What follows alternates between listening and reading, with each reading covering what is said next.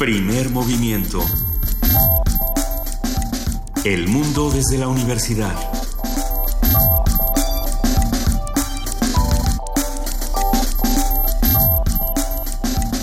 Muy buenos días, son las 7 de la mañana con 4 minutos de este lunes 14 de noviembre. Estamos aquí en Radio UNAM arrancando primer movimiento. Queridísima Luisa Iglesias, buenos días. Muy buenos días, queridísimo Benito Taibo. Muy buen día a todos los que nos están escuchando en el 860 de AM, en www.radiounam.unam.mx y por supuesto en el 96.1 de FM. Muchas cosas ocurrieron este fin de semana, eh, entre noticias escabrosas, noticias buenas, noticias malas y también muchos festivales. La FILIG eh, ya está, ya estuvo por aquí en contacto contigo. Fueron muchos los espacios que intentaron contrarrestar los horrores de, de este mundo, querido Benito. Sí, sí. no, me, quedé pensando, pero sí, es completamente cierto. También la Feria del Libro de Oaxaca. Oaxaca, que está, está francamente espectacular. Ustedes tienen que acercarse. Pero bueno, ya está la Filig a todo lo que da. ¿Estuviste por ahí, Luisa? Ahí estuvimos el sábado y sin duda el espacio que, que se propuso, este nuevo espacio en donde está la Filig, es inmenso. Es bellísimo. Quien no conoce este parque es el Parque Bicentenario que está junto al Metro Refinería ¡Qué maravilla! Está facilísimo llegar. A mí me pareció una, una sede muy propositiva por muchas razones. Tiene muchas áreas verdes, tiene cine, tiene teatro, tiene música, tiene muchos foros, tiene muchos cuentacuentos. Eh, yo me decidí a, perderme. Mi, idea era perderme en esta feria, lo logré y la disfruté muchísimo. Eh, hago una invitación a todos a que no permitan que el frío nos, nos limite las actividades. Nada más hay que irnos tapados y ya con eso vale la pena. Venga, yo espero que el clima cambie en estos días. No es posible que se nos haya de, Winter is Coming tan violentamente como llegó. Pero ni siquiera se puede ver la superluna con estas nubes. ¿Qué está ocurriendo? Ya queremos ver esa, esa luna gigantesca. Eh, en otros asuntos, por supuesto, que todos nos enteramos este fin de semana de algunas decisiones que toma Donald Trump, entre ellas eh, nombrar a algunos de los nuevos integrantes de su gabinete, eh, los cuales será muy interesante discutir porque, por un lado, elige algunos conservadores muy radicales, que quizá podríamos llamar, eh, no es que no podemos decir ultrarracistas, pero pues sí, eh, del lado más conservador de Estados Unidos, y por el otro hay algunos que son más moderados en el mejor sentido de la palabra. Creo que está haciendo unos contrastes que ya nos han dado mucho de qué hablar y apenas es 14 de noviembre. Yo no quiero ni pensar qué va a pasar eh, por ahí de enero, por ahí de finales de enero, cuando ya se planea una marcha de más de un millón de mujeres que están eh, decididas a combatir la misoginia y los discursos de odio que, está promoviendo este señor. Sí, algunos, algunos de los nombramientos, bueno, que, que va haciendo conforme va generando su gabinete. Uno de esos es Reins Pribus, de 44 años jefe del Comité Nacional Republicano. Así es. Y es nombrado jefe de gabinete. El consejero principal es Stephen Bannon, de 62, jefe de campaña de Trump y luego designado como miembro del equipo de transición. Híjole, es, parece, es un supremacista blanco, Stephen Bannon. Así es. Ah, o sea, estuvo a la cabeza del polémico sitio de noticias Breitbart hasta agosto de 2016, cuando fue designado como director ejecutivo de la campaña del candidato. Difícil noticia, pero mejor estudiarla con, con, los expertos que nos dirán qué tanto es un cambio eh, negativo y aterrador y qué tanto puede ser que cambien los discursos de todos estos sujetos, ¿no? Eso también será, será digno de, de analizarse. Hay que hacer una invitación a todos los que nos escuchan. Estamos en el 55 36 43 39, en arroba P Movimiento y en Diagonal Primer Movimiento UNAM. ¿Qué piensan de todo lo que está ocurriendo en el país, de todo lo que está ocurriendo en el mundo? Eh, si bien podemos analizar los discursos de odio que se dan en Estados Unidos, eh, las peleas en las escuelas, las peleas en, los distintos ah, barrios. ok, perdón, antes de que suceda nada, porque José Luis Sánchez dice, sigue el silencio de este programa, prometieron tratar el tema de la sentencia contra Aristegui. Perdón, pero tengo la impresión de que te lo perdiste. No solo hablamos de la sentencia contra Aristegui, de que nos parecía ridícula y de, y de todo lo que sucedió ese día, sino que incluso hicimos una mesa sobre la libertad de expresión, José Luis. Sí hablamos sobre la sentencia contra Aristegui. Oh, pero sigamos hablándolo. Y bueno, y nos solidarizamos, por supuesto, desde este programa. Aquí no hay silencio, te lo digo desde ahora. Y sigamos analizando todos estos temas que les interesan. Por un lado, como bien dicen, el asunto de Carmen Aristegui. Por otro lado, el asunto del matrimonio igualitario, la ley de maternidad subrogada Son muchos los temas que tendríamos que estar atendiendo desde los diferentes medios de comunicación. lo intentamos. Nosotros aquí lo intentamos todos los días. Sigamos haciendo comunidad. Oigan, esta cabina se va a poner, eh, este, se va a poner bueno lo que va a pasar por aquí. Hay que contarles que en nuestro arranque vamos a hablar en nuestro lunes de ciencia de un libro que les va a encantar. A ver, Las mutaciones es el libro de Jorge Comensal, quien nos va a contar cómo se escribe de ciencia sin ser científico, aunque según lo que yo tengo entendido, Jorge Comensal sí es científico. Igual nos dice que no, yo digo que sí. Jorge Comensal es narrador y ensayista, autor de la novela Las mutaciones, ha sido becario de la Fundación para las Letras Mexicanas, del Fondo Nacional para la Cultura y las Artes, colabora en revistas como Este País, Tierra Adentro, Vice, Letras Libres. Busquen su trabajo, les va a fascinar. Tendremos la participación de la Casa del Lago con Isabel Molina, coordinadora, que nos habla de los cursos y talleres que hay en ese espacio espectacular de la Universidad Nacional Autónoma de México en pleno bosque de Chapultepec. Como les anunciábamos, nuestra nota nacional se, intentará, eh, a ver, va a intentar responder esta pregunta de qué le pasó a los matrimonios igualitarios, cómo los perdimos, qué ha ocurrido. Hablaremos con Marta Tagle, senadora ciudadana, activista y politóloga. En nuestra nota internacional la reacción a las elecciones en los Estados Unidos, la cruda del día después. La maestra Raquel Saed Grego, académica del Departamento de Estudios Internacionales de la Universidad. Sí, eh, la, la, doctora... La Universidad Tecno... Perdón, es, aquí, De, la, de la UNAM, por supuesto. Vamos a discutirlo. Hablemos con la doctora Raquel Saed Grego, así como también hablemos con Gabriela Sotomayor. Ella es precisamente la enviada de Radio UNAM en la ONU y nos va a contar qué está pasando con Trump y la ONU y todas estas reacciones europeas. Eh, a ver si los europeos también analizan qué ha pasado con sus propios discursos de odio. Esa será otra historia. Gabriela Sotomayor es periodista y corresponsal ante Naciones Unidas, en, nuestra corresponsal, la corresponsal de Radio UNAM ante Naciones Unidas en Ginebra, Suiza. Tendremos, por supuesto, poesía necesaria. Te toca a ti, querido Benito. Con muchísimo gusto. ¿Qué quieres leer? No lo sé, no lo sé de cierto. Ahorita encontraremos sin duda algo. Si no, por favor, mándenos sus sugerencias con enorme gusto. Aquí estamos. Rolando Cordera, el día de hoy, el director del Programa Universitario de Estudios del Desarrollo, va a hablar una vez más sobre Trump, nosotros y los muchos en Estados Unidos. A ver qué va a pasar con, Trump en esta relación que, que se tiene que dar desde el Programa Universitario de Estudios de Desarrollo. Lo vamos a ver. Bien, nuestra mesa del día, relaciones interpantalla quiera decir lo que quiera decir. O sea, cómo nos encontramos a través, sí, todo a través del internet y, de los teléfonos y de estos tiempos distintos, estos tiempos en los que estamos viviendo. Los vínculos en tiempos de Tinder. Hablaremos con Magda Lilyali eh, Rendón García, psicóloga y maestra en comunicación, especialista en educación a distancia, capacitadora y docente en la UNAM desde hace 19 años. ¿Tú tienes alguna de estas redes sociales extrañas, Benito? No. Este, Snapchat, Tinder, eh, ¿qué, otra? Grindr, Facebook, Twitter. Bueno, pero igual esas no son... Twitter también. Es que no sé cuál de, A ver, ya vamos a hablar de cuál es la diferencia entre Tinder y Facebook. No, no se va a poner tan espeluznante como ustedes creen. Los invitamos a que se queden con nosotros de 7 a 10 de la mañana. Tenemos una nota de la universidad que vamos a compartir en este momento precisamente sobre esta luna Vamos a hablar sobre la luna que no se vio. Yo por lo menos ayer me asomé, dice que... ¿Sí la viste? ¿Eh? Yo no la pude ver. Y luego el Zarco dice que necesito un cafecito para espabilarme un poco el día de hoy. Hay que tomarnos todos un café. Eh? Échenos un cafecito aquí a primer movimiento. Zarco, me lo acabo de tomar, estoy bastante espabilado. Échenos un y café. Y que Tecuani, favor de no molestar. Venga. no, vamos a hablar de la enorme luna que por lo menos en el DF no se vio.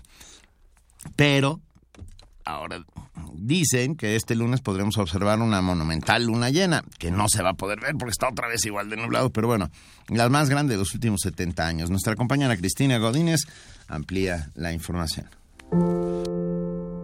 Esta noche podremos apreciar un espectáculo astral. Para admirarlo, solamente debemos mirar hacia la bóveda celeste. Si las condiciones climatológicas lo permiten, observaremos una monumental luna llena la más grande de los últimos 70 años.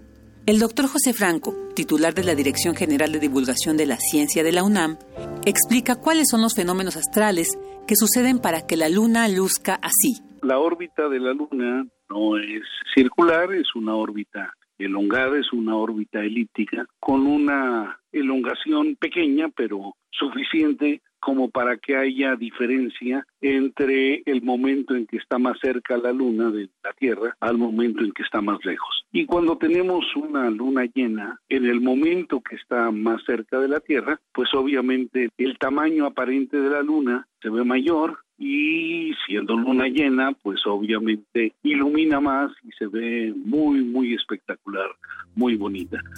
La recomendación para disfrutar esta superluna es admirarla desde un lugar despejado a partir de las 19 horas y hasta el amanecer de mañana martes, así como un buen abrigo porque se pronostican bajas temperaturas. Si está despejado, como ya está haciendo un poco de fresco, yo lo que les recomendaría es simplemente que salgan bien abrigados y a simple vista se va a poder ver maravillosamente. Si las condiciones climáticas en la Ciudad de México lo permiten, en el momento que tengamos la luna llena en este momento de máximo acercamiento, pues vamos a tener una luna con dimensiones ligeramente mayores, no demasiado mayores a las siempre, pero obviamente va a iluminar muy, muy, muy, muy bonito. De acuerdo con los astrónomos de la NASA, se trata de la luna llena más cercana a nuestro planeta, misma que no volverá a esta misma distancia hasta dentro de 18 años es decir, el 25 de noviembre de 2034. Con información de Cristina Godínez, para Radio UNAM, Virginia Sánchez.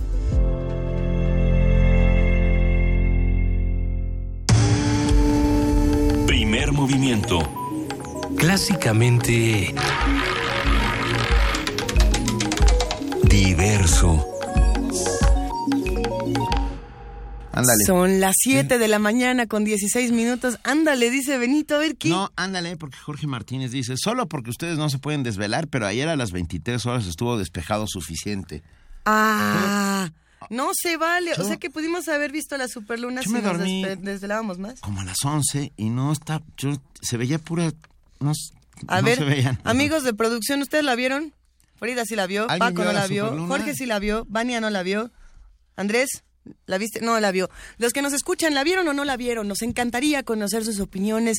Eh, además, tenemos una canción para los niños y los no tan niños en esta sección de, la canción infantil, donde regresamos a esta banda que nos han pedido muchísimo, esto de los canticuénticos, que tanto les ha gustado.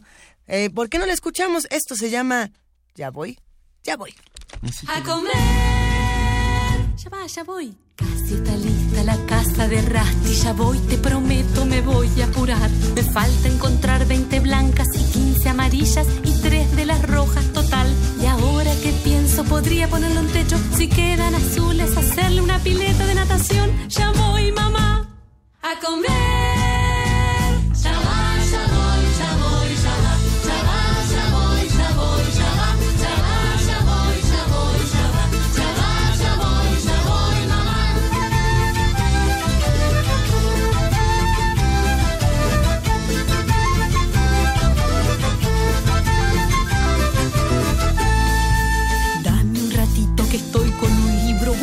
Y justo no puedo parar. Termino el segundo capítulo y voy enseguida, nomás un poquito espera.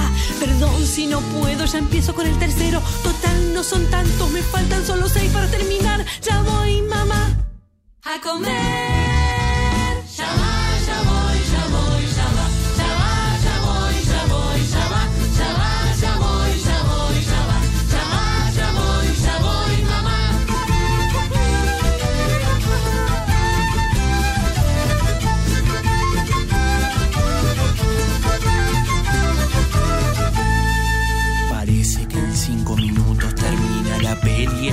propaganda, mira, a esta la vi cinco veces nomás. Por favor, no me digas que hay que apagar.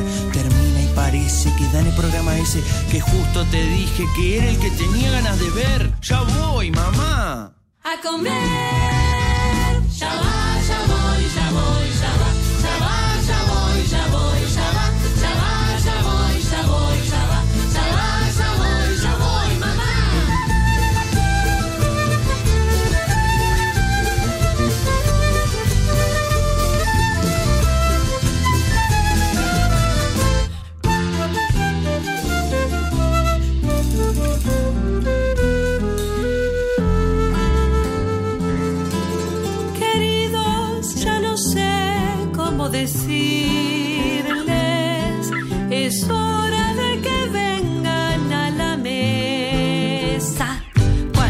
que los llamo, no me hagan enojar. Si siguen demorando, quedarán sin almorzar. A comer.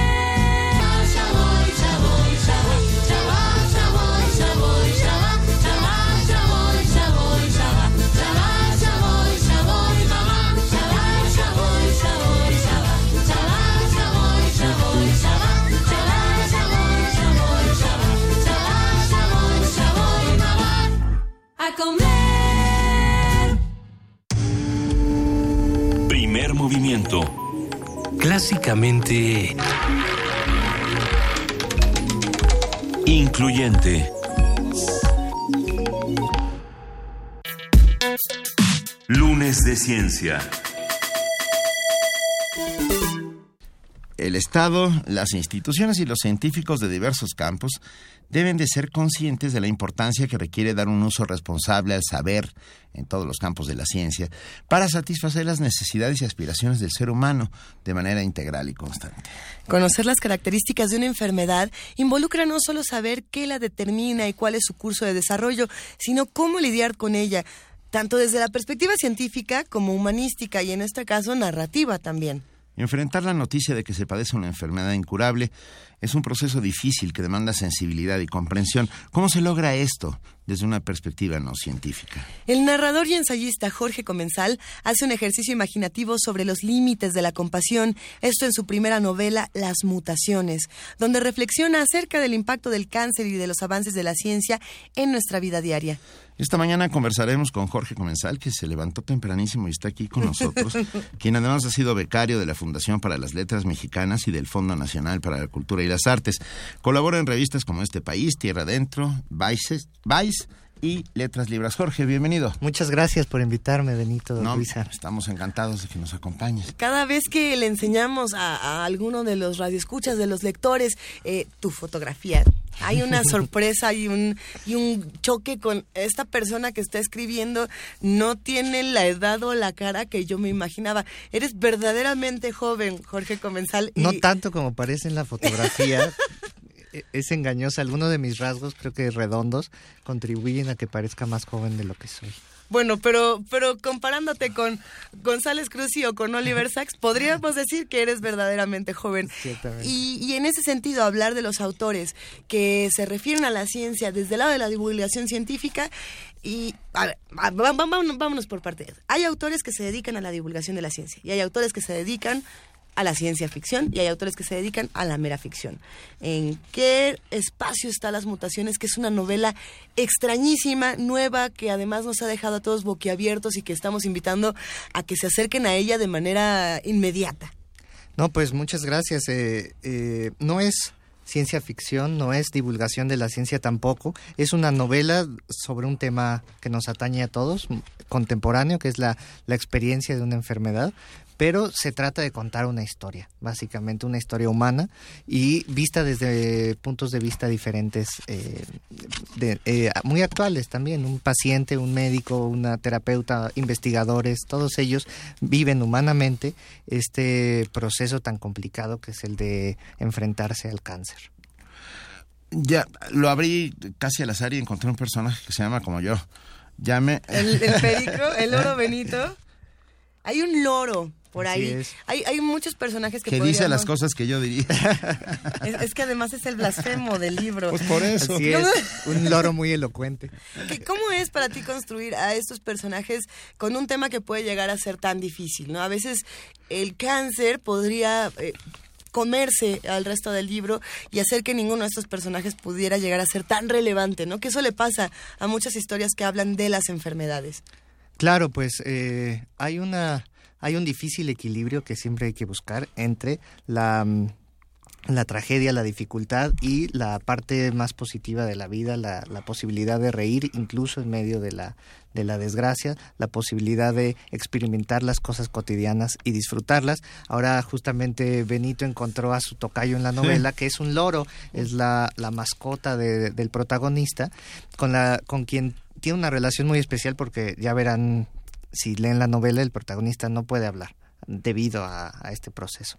Y entonces tener un loro que aparte este, se sabe muchas majaderías y las vocifera a cada rato, pues para él es muy liberador, esto es como un vocero realmente este, de su propia frustración y establece una relación muy especial con él y, también es una reflexión sobre lo importante que es el lenguaje para nosotros y que existe una especie de, de ave que puede hablar también es algo sorprendente y que le da una dimensión de inteligencia y de humanización impresionante. Entonces, de hecho, ese loro es protagonista de la portada también del libro, donde eh, Alejandro Magallanes hizo una ilustración muy padre que refleja varios aspectos de la novela en una imagen muy sencilla.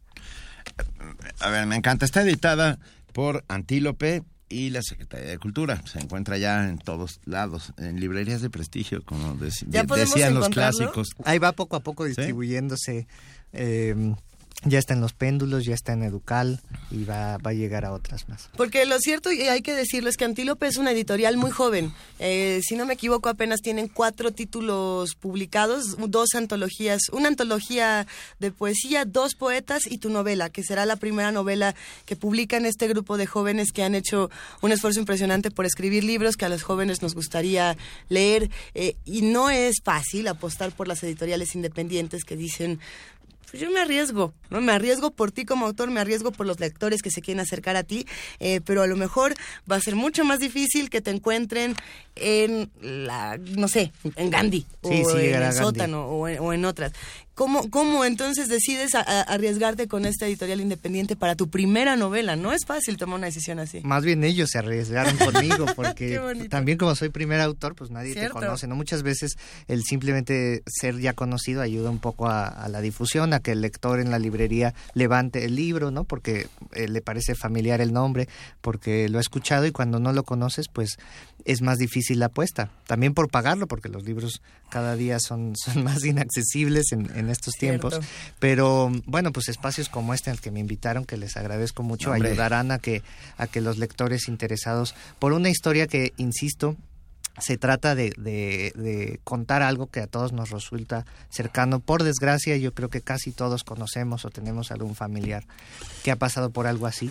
Y más aún, todos hemos pasado por los sistemas médicos, que es parte de la razón por la que yo quería escribir esta historia y es para desahogar y para explorar los temas de nuestra relación con la salud en general, tanto con nuestro cuerpo, que a veces nos falla como con el sistema de salud que nos falla mucho más que el cuerpo, pues, el sistema público y el sistema ambos el, el, público y el privado tienen cada uno sus vicios y, necesitamos hablar de ellos y, aparte eh, solidarizarnos ante ante esta maquinaria, esta industria, eh, por ejemplo, la industria farmacéutica, que nos, que nos está haciendo la vida tan difícil.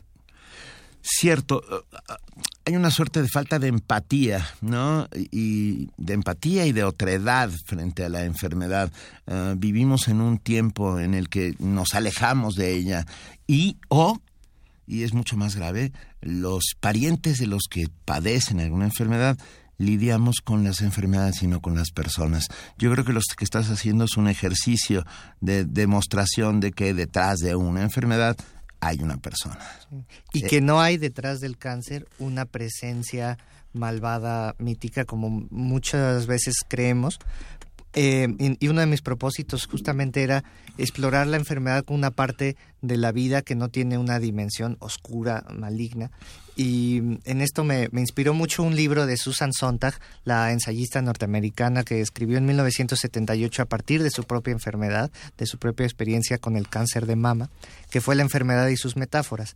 Y ella hace un estudio muy interesante comparando culturalmente la tuberculosis en el siglo XIX con el cáncer en el siglo XX para para llamar a la sociedad a dejar de usar con tanto descuido el cáncer como metáfora de otros males morales de nuestra sociedad. Entonces es muy común que escuchemos en las noticias, en la radio. Esto es el cáncer de la sociedad. Exacto, el narco es el cáncer de nuestra sociedad, tenemos que erradicarlo. Pero ¿qué pasa cuando usamos esa metáfora?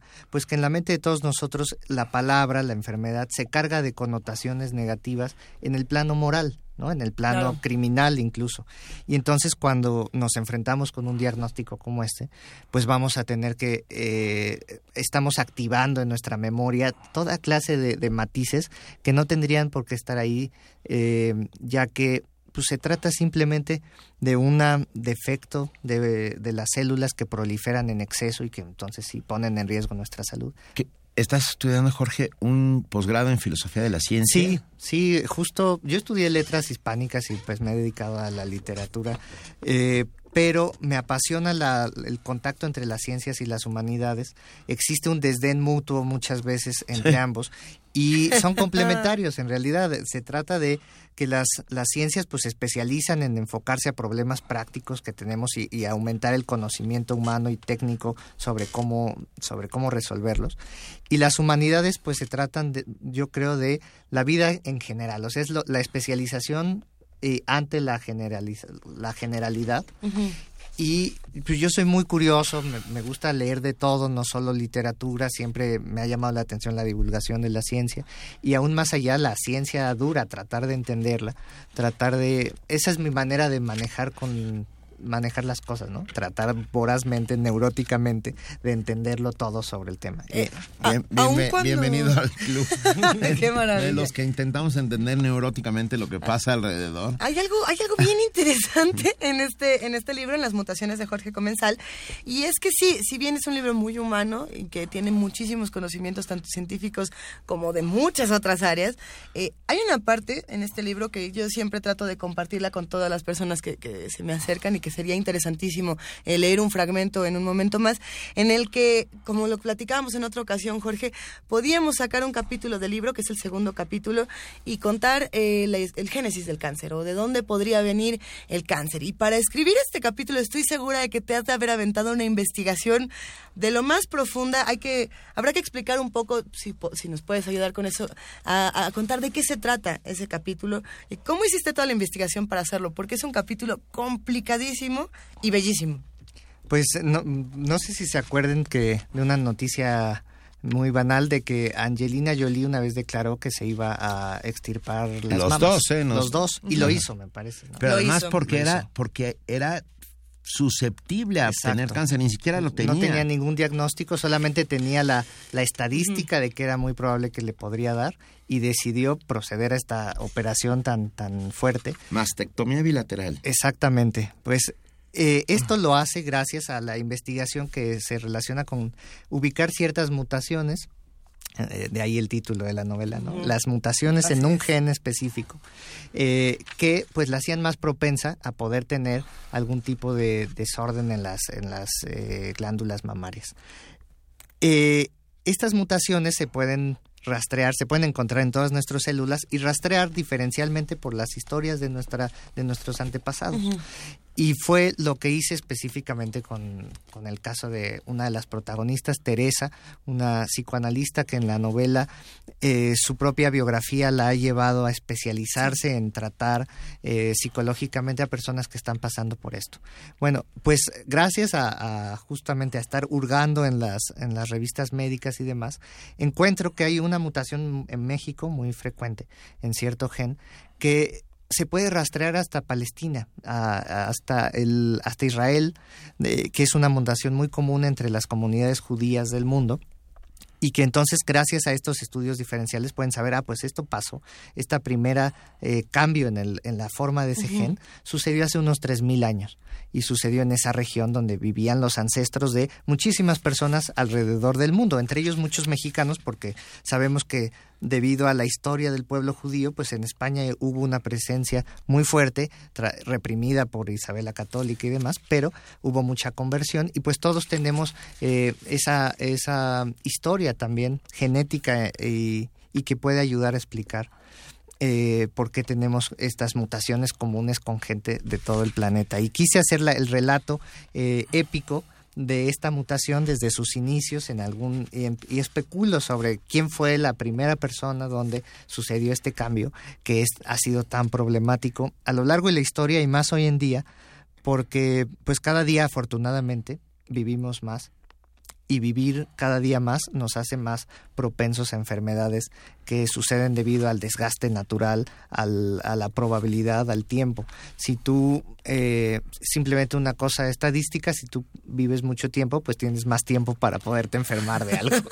y eso es pues lo que nos está pasando hoy en día, ¿no? y fue lo que intenté en ese capítulo, ir recorriendo la historia eh, de la mano de la mutación, eh, pasando por la vida concreta de algunas personas. Eh, imagínate cómo sería enfermar de esto en el siglo XIV o en el siglo XV, donde las explicaciones médicas eran muchas veces teológicas y aparte inquisitoriales, ¿no? A una paciente se la acusa de estar exactamente poseída por el demonio.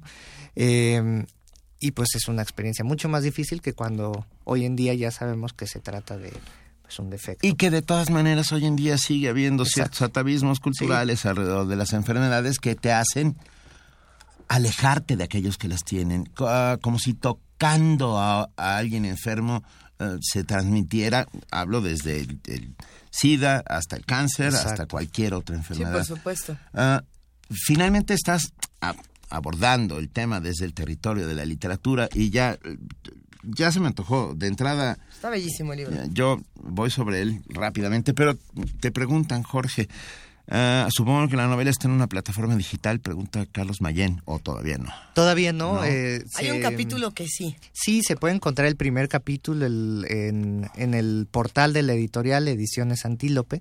Se puede encontrar, me parece, en Vice el octavo capítulo y el segundo capítulo se publicó cuando lo estaba escribiendo también pero no hay una no hay una versión electrónica todavía eh, una para poderlo leer en, Kindle o algo así me ah. parece que todavía no existe y ahora lo que se está tratando de promover creo que es la venta del libro físico por, por también por una posición eh, de la misma editorial que defiende defiende el hacer libros el arte de de editarlos, de Es que además hay que decir que está espectacularmente editado. Muy, muy es bien bonito, está, está realmente bien hecho, porque luego también se les se nos olvida, ¿no? Que, que hay cómo se hacen los libros y creo que en esta ocasión se rayaron. Tienes un gran, no solo un gran libro por lo que está escrito, sino es bien bello. Hay, eh, la única complicación, bueno, a ver, hay una complicación en este libro, yo sí quiero señalarlo y me encanta cuando tocamos estos temas, pero hablar del cáncer de por sí no es sencillo. Y elegir al personaje que puede ser, digamos, la, la, víctima, y esto lo digo entre comillas porque es justo lo que se está intentando romper en este, en este libro, elegir al que le va a tocar tampoco es sencillo, pero has elegido a un personaje que usualmente los lectores odiaríamos profundamente. Y no lo digo, eh, yo respeto y quiero mucho a los abogados y si nos escuchan abogados en este momento les mandamos un gran abrazo y vengan a salvarnos. No nos demanden, No nos demanden, vengan a salvarnos de nuestras tragedias.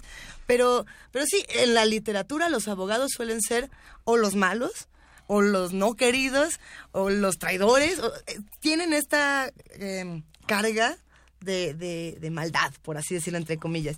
Y le toca esto, y hay, y hay quienes eh, me dirían, es que esto es una suerte de castigo eh, para este personaje que se da a odiar y que a partir de ahí tiene que hacer una serie de cosas que no les vamos a contar porque les estaremos quemando toda la historia.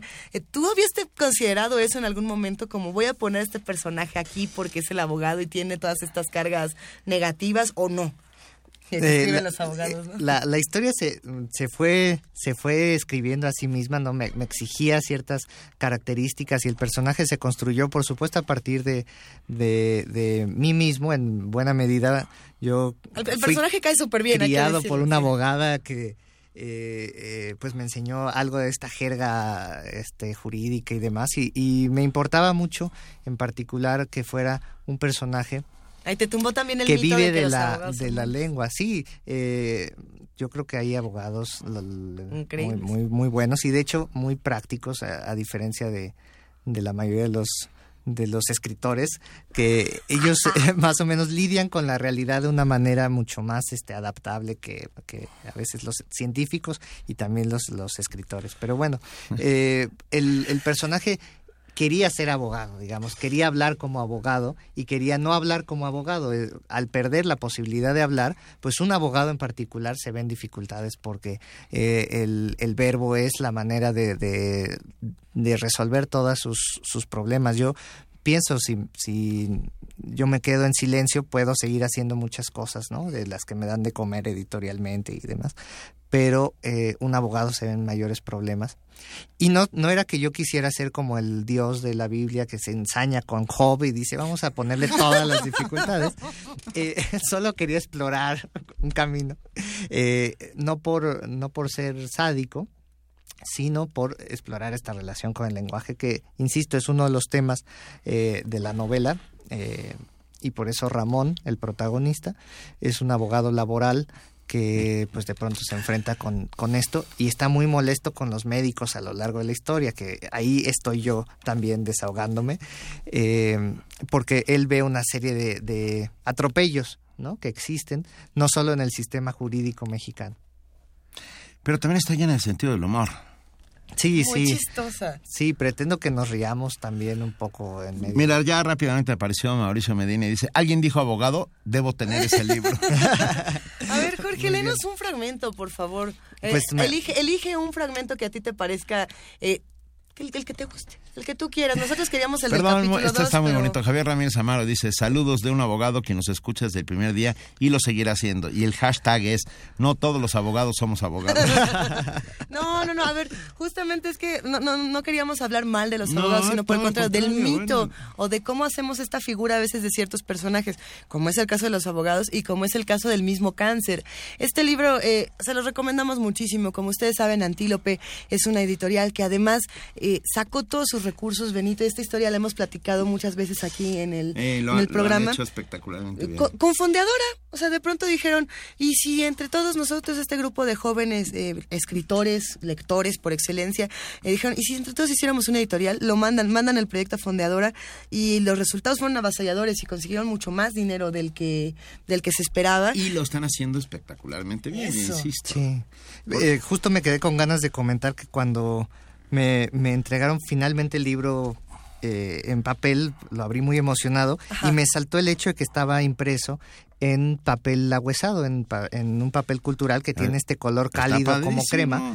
Y yo que eh, llevaba mucho tiempo leyendo en plataforma digital la hora o libros eh, en papel blanco, se me había olvidado lo cálido que es leer en, en, un papel de este tono, cuando la pantalla lo que hace es deslumbrarte o ser medio grisácea, si es la del Kindle y demás. Y, y, y me pareció muy agradable darme cuenta de eso, de que la experiencia material de leer un libro, donde se ha cuidado que el color del papel sea amable con los ojos, pues es muy padre. ¿No? Qué belleza. ¿Qué nos vas a compartir, Jorge? Pues un, un par de párrafos, si quieres, de, de, justamente de esta historia épica de la mutación, de los párrafos donde cuentan dónde pudo haber comenzado. Eh, y estoy, como voy a contar la historia de Teresa, la, la psicoanalista que aparece en esta novela, eh, hablo de ella en esta línea. Tres mil años antes de Teresa, a orillas del Jordán vivió el ancestro en el que, pastor o hilandera, guerrero o prostituta, sucedió la mutación fundacional. ¿Acaso fue durante el segundo periodo de los reyes, durante el reinado de Amasías o de Jeroboam? Tal vez. Sucedió que en un minuto insulso de la mañana, mientras iba o venía del pozo, mientras oraba, a la hora de cocinar, mientras tejía, una de sus células germinales comenzó a dividirse puntualmente. Todo el día copió sus instructivos, sus libros de la ley, Torá de genes, y en ellos se resbaló una errata semejante a la que habría ocurrido si al amanuense del Éxodo se le hubiera olvidado el no que sobresale en el capítulo 20, versículo 13, y el sagrado mandamiento estipulara matarás.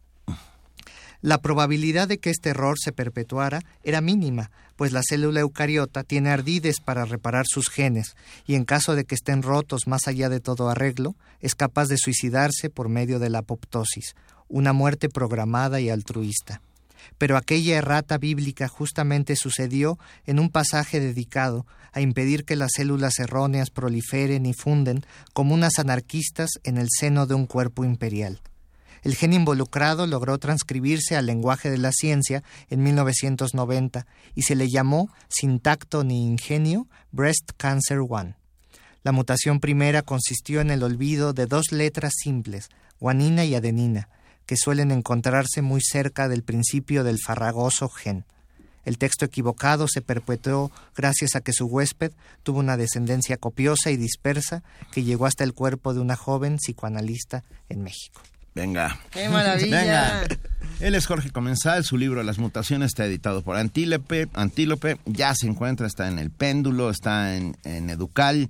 De verdad, eh, creo que es un esfuerzo que hay que apoyar en todos los sentidos, entre otras cosas porque escribe espectacuamente bien este este te voy a decir muchacho, porque este chaval. es que te veo, sí, sé que tienes 29, 29. No, bueno, parece de 16.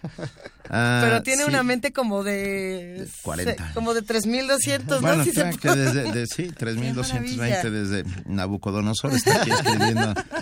Jorge Comensal, Las Mutaciones, editado por Antílope. De verdad, es nuestra... Somos...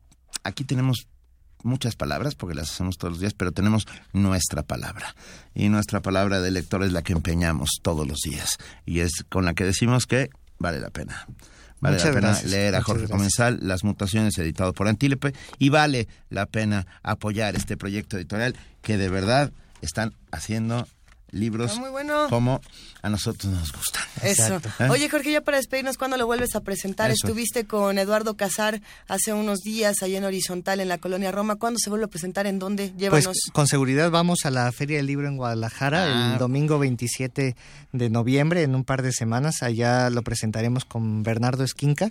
Eh, entonces, para, para todos los, los tapatillos eh, a las cinco y media, me parece, domingo 27 en la FIL. Y espero pues encontrar un espacio para seguir platicando sobre estos temas en México. Estos micrófonos están abiertos para ti cuando tú quieras. Muchas gracias. Y si quieres hablar de divulgación de, de la ciencia o de cómo... Sí, que es un tema que da para, Estás ¿eh? invitado. Muchas gracias. A ver, rápidamente dos cosas. Qué buena prosa de su invitado, dice Julio César Toledo. Gracias.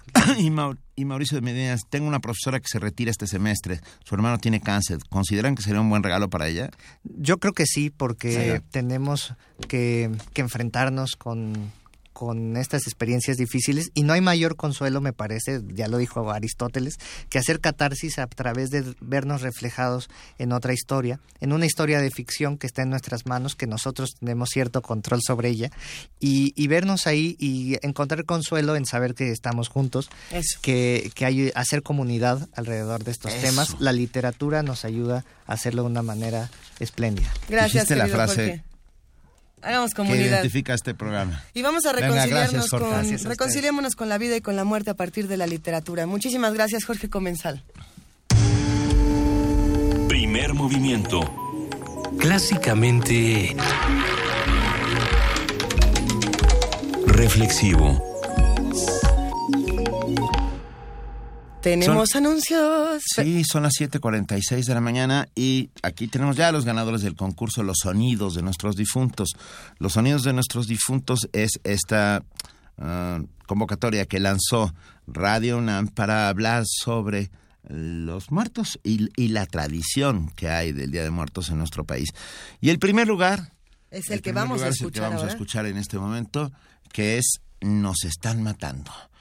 Uh, de Ibero 90.9. Ellos son los ganadores de los sonidos de nuestros difuntos, pero pasaremos todos, ¿verdad? Vamos a pasarlos todos. Por, lo pronto, escuchemos, nos están matando. Nos están matando, de Ibero 90.9. Ibero 90.9 presenta Nos están matando por todos lados.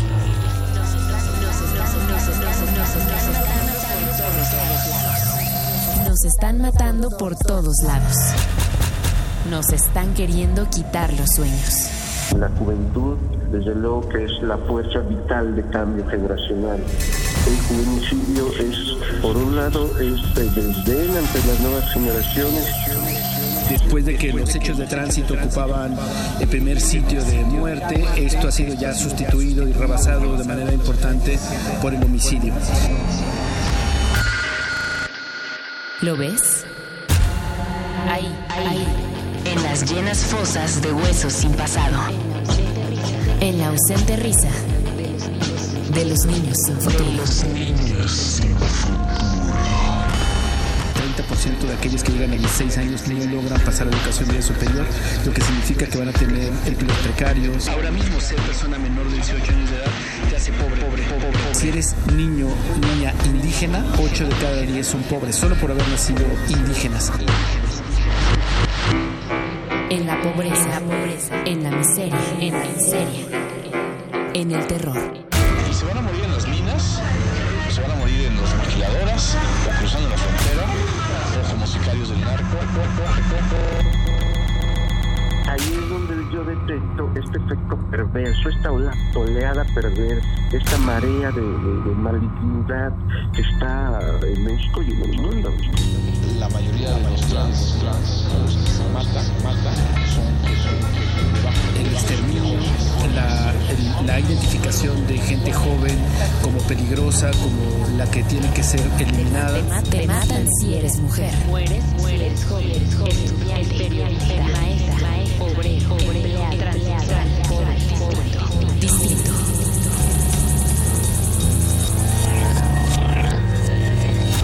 las personas menores de 18 años de edad representan el 35% de la población. Todo lo que pasa en este país, bueno y malo, les pega, les afecta.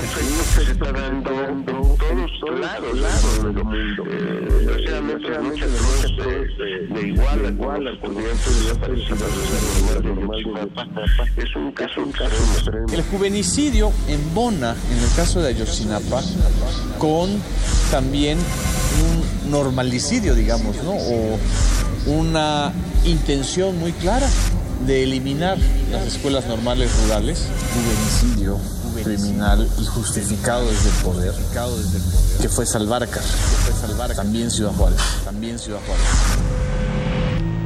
Escucha. Gritos ahogados por la metralla del verdugo. En el caso de América Latina, lo que estamos enfrentando es que la única alternativa de futuro para la gran mayoría de jóvenes altamente excluidos es el crimen organizado, el comercio informal o la migración. El narco, es también la gran, la gran de Estas formas perversas y digamos, terribles de control poblacional a través del terror, con personas asesinadas, destazadas, este, el cobro de impuestos, el secuestro, la tortura generalizada, pegan directamente a niños, niñas y adolescentes. Escucha. El llanto de la muerte se escucha en el silencio.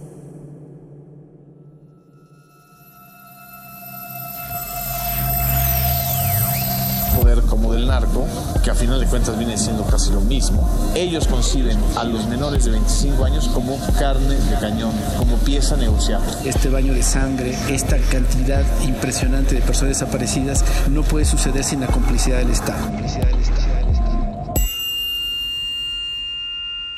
Silencio. Todos en silencio. Así se escuchan los difuntos de mi generación. Nos están matando por todos lados. Es un concepto de Francisco Hernández. Dirección, Alicia Barwengoitia. Producción, Miguel Ángel Colomé. Locución, Valeria Estrada. Con apuntes y reflexiones de Genaro Villamil, Sergio González Rodríguez y David Fernández. Ibero 90.9, Radio de la Universidad Iberoamericana, Campus Ciudad de México.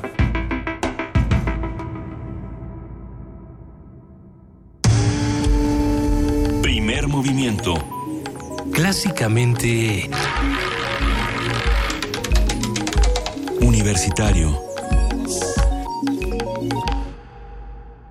Son las 7 de la mañana con 52 minutos. En efecto, nos han escrito mucho en nuestras redes sociales.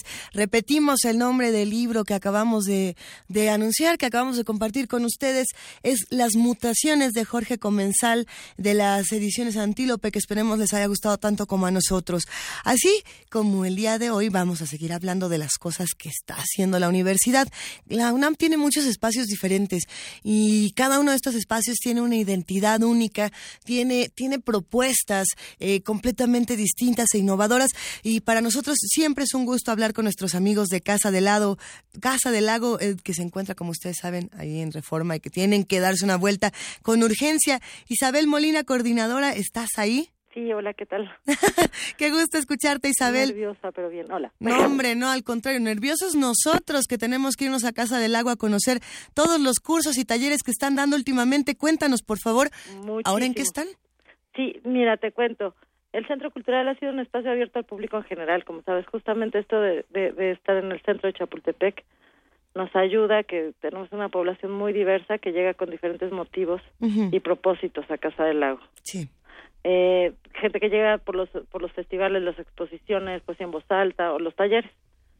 Desde que se fundó Casa del Lago con, con Juan José Arriola, eh, los talleres de literatura han tenido muchísima fuerza y, por ejemplo, el impulso el, el, el área y las actividades ajedrecísticas. Este viernes este viernes 18 tenemos un torneo de ajedrez Bleach, por ejemplo, dedicado a Vicente Leñero. Es otra de ah. las cosas que, que se ofrecen allá en Casa del Lago, es a las 5 de la tarde y se pone buenísimo.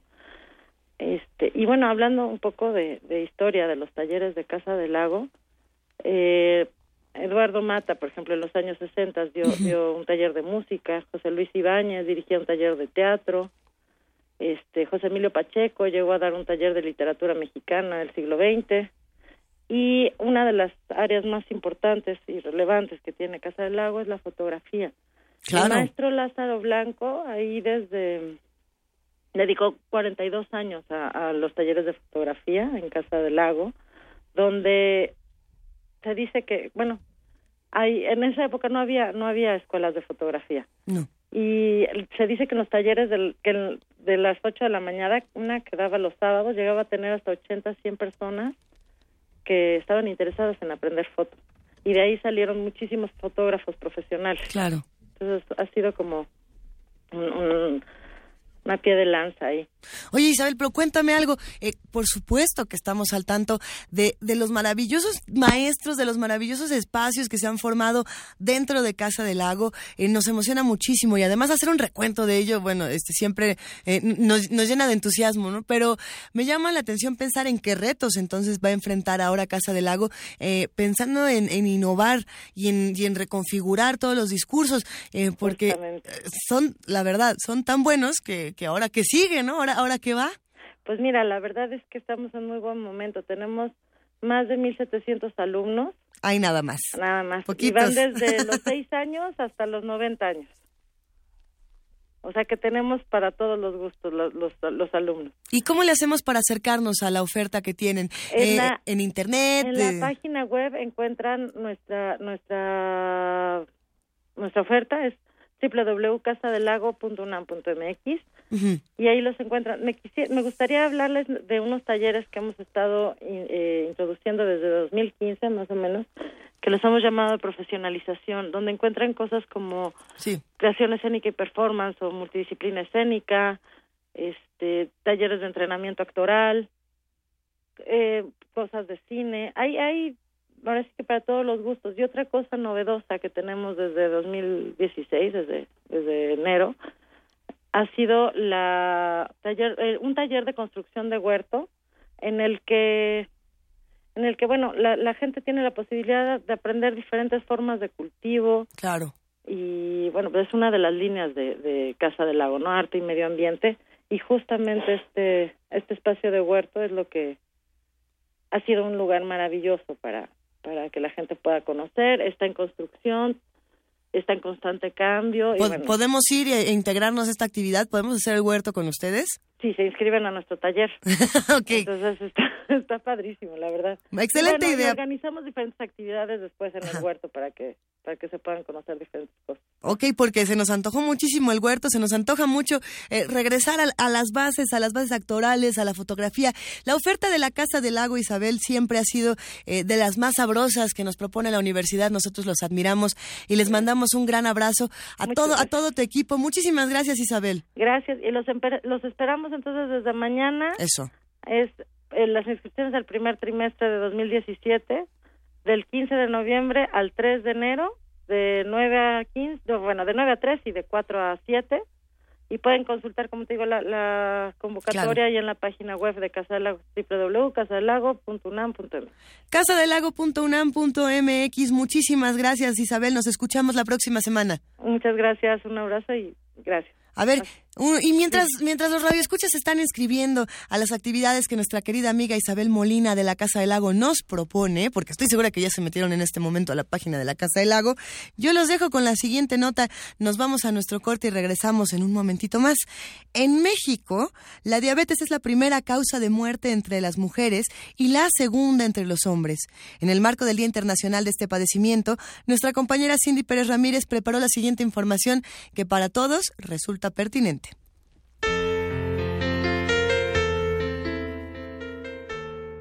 De acuerdo con datos del Instituto Nacional de Salud Pública, la diabetes mellitus es la primera causa de muerte entre las mujeres y la segunda entre los hombres mexicanos desde el año 2000. En tres décadas aumentaron 6.6 veces las muertes por este padecimiento, mientras que en 1980 murieron poco más de 14.600 personas, en este 2016 se estima que se tendrá una cifra superior a los 96 mil decesos. La diabetes es un padecimiento donde el azúcar en la sangre se encuentra en un nivel elevado. En entrevista para Radio UNAM, el doctor Rafael Jiménez, académico de la Facultad de Estudios Superiores Iztacala, explicó que existen muchos factores que desatan la enfermedad, como la genética, el medio ambiente y el estilo de vida, cantidad y calidad de alimentos que consumimos. En una etapa inicial, la diabetes no produce manifestación. Eso complica mucho las cosas porque hay estadísticas que informan que 46% de las personas con diabetes no tienen tratamiento. Las complicaciones tardías de esta enfermedad, que afectan de manera más catastrófica a las personas, serán las fallas sobre el riñón, las que hacen el deterioro de la visión y que al final van a quedar con incapacidad visual, y las que llevan a trastornos vasculares que generan amputaciones de las extremidades, fundamentalmente de los pies. El académico universitario recalcó que la diabetes se presenta en todos los estratos sociales, aunque afecta más a las personas que consumen alimentos altos en carbohidratos y grasas.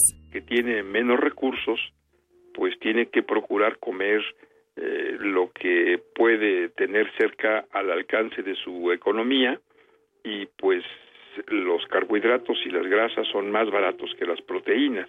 Propiciamos que haya un altísimo consumo de bebidas endulzadas. Creemos que los azúcares son buenos y festejamos todo con pasteles y con dulces.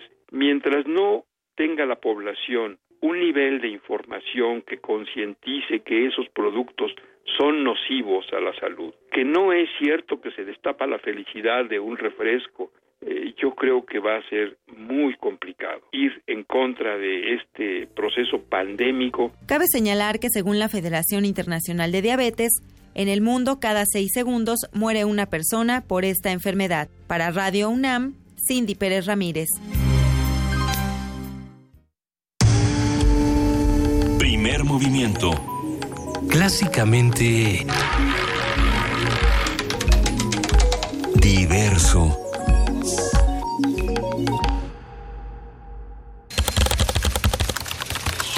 Informativo. La UNAM. La Facultad de Medicina de la UNAM presentó el programa de donación de cuerpos con el cual se asegura la disponibilidad de órganos para la docencia e investigación y nuevos tratamientos, técnicas quirúrgicas, dispositivos biomédicos, además de perfeccionar las prácticas médicas y forenses en beneficio de la población. Germán Fajardo Dolci, director de esta instancia académica, explicó que esto ayudará al diseño de nuevos dispositivos e insumos médicos y quirúrgicos indispensables para la investigación de diversas enfermedades y patologías. Erika Villavicencio Ayub, académica de la Facultad de Psicología del UNAM, explicó que la adicción a la tecnología se relaciona con el estrés. Señaló que se divide en tres tipos, tecnofobia, tecnofatiga y tecnoadicción. Nacional. Roberta Jacobson, embajadora de Estados Unidos en México, dijo que el gobierno de Donald Trump continuará avanzando en la política de integración con nuestro país por su probada efectividad. Destacó que existen intereses comunes que no pueden tratarse de forma independiente. Colectivos defensores de la comunidad transgénero se manifestaron frente a la Catedral Metropolitana de la Ciudad de México para denunciar la impunidad que impera en 12 transfeminicidios ocurridos en octubre pasado. La Secretaría de la Defensa Nacional implementó el plan DN3 en comunidades del norte de Chiapas ante las lluvias que han azotado la zona. Al menos 35 familias fueron trasladadas a refugios temporales. Un grupo de 18 panistas consideraron que los encuentros entre Ricardo Anaya, presidente del PAN, con los aspirantes a la candidatura presidencial no se realizan en condiciones de igualdad, reiterando la ambigüedad de intenciones, actitudes y roles. Economía y finanzas. Ildefonso Guajardo, secretario de Economía, aseguró que el gobierno de México acepta el diálogo para modernizar el Tratado de Libre Comercio, pero no para renegociarlo como lo propone el presidente electo de Estados Unidos, Donald Trump. Y debemos entender que el mundo compite hoy regiones económicas, no entre países. Y la economía de América del Norte, de Canadá, México y Estados Unidos es una, es una economía regional que se complementa para hacernos más competitivos frente a otras regiones del mundo. México puede recurrir a la Organización Mundial de Comercio para defender sus exportaciones en caso de que Donald Trump saque a Estados Unidos del Tratado de Libre Comercio. Así lo dio a conocer Ricardo Ramírez Hernández, primer juez mexicano del órgano de apelación de la Organización Mundial de Comercio, quien explicó que el acuerdo comercial tiene candados contra su posible modificación. Internacional. El presidente electo de Estados Unidos, Donald Trump, aseguró que renunciará al salario de 400 mil dólares anuales que le correspondería como presidente y solo cobrará un dólar al ser esa la cantidad mínima que debe aceptar por ley. En Colombia, los ciudadanos celebraron el anuncio del nuevo acuerdo de paz entre el gobierno y las Fuerzas Armadas Revolucionarias. Es Juan Manuel Santos, presidente de Colombia. Había que trabajar sin descanso, con dedicación y método para tener ese acuerdo que recogiera las aspiraciones de los colombianos sin poner en riesgo todo lo logrado durante seis largos años de negociaciones. Recibimos más de 500 propuestas de todos los sectores. Se agruparon en 57 temas para la discusión con las FARC. Sus iniciativas contribuyeron a lograr este nuevo acuerdo que ahora es de todos, porque la paz es de todos. Un tsunami azotó las costas de Nueva Zelanda luego de registrarse un terremoto de 7.8 grados Richter. Las autoridades reportaron al menos dos muertos. Las olas alcanzaron los 5 metros de altura. La Embajada de México en Nueva Zelanda reportó que hasta el momento no hay mexicanos afectados por el terremoto. Hasta aquí el corte, en hora más información. Radio UNAM, clásicamente informativa. Abrir puertas. Perder el miedo.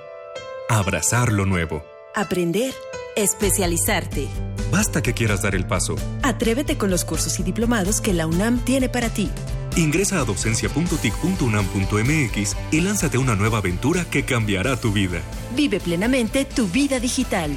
Dirección General de Cómputo y de Tecnologías de Información y Comunicación, UNAM. Queda inaugurado oficialmente el Parque Central. Hola, ¿a qué hora lo inauguran? No, ya cortaron el listón. Pero si usted no vive aquí. Pero vivo aquí hace años. Bueno, damos por terminada esta junta vecinal. Hola vecina, vengo a la junta. Fue a las dos, pero solo para colonos. No te quedes fuera. Actualiza el domicilio de tu INE y participa en las decisiones de tu comunidad. Ahora que actualicé mi domicilio, decido lo que le conviene a mi comunidad. Instituto Nacional Electoral, INE. De las vistas de Salvador Toscano a la época de oro. Del celular a la era digital. Filmoteca UNAM celebrando 120 años de la llegada del cine a México. Sala de exposiciones, acervo y restauración, cine en línea, talleres, hemeroteca. Circuito Mario de la Cueva, frente a la Facultad de Ciencias Políticas y Sociales. Entra a www.filmoteca.unam.mx. Ahí encontrarás la oferta visual que tenemos para ti. Filmoteca UNAM. movimiento. Clásicamente... Incluyente.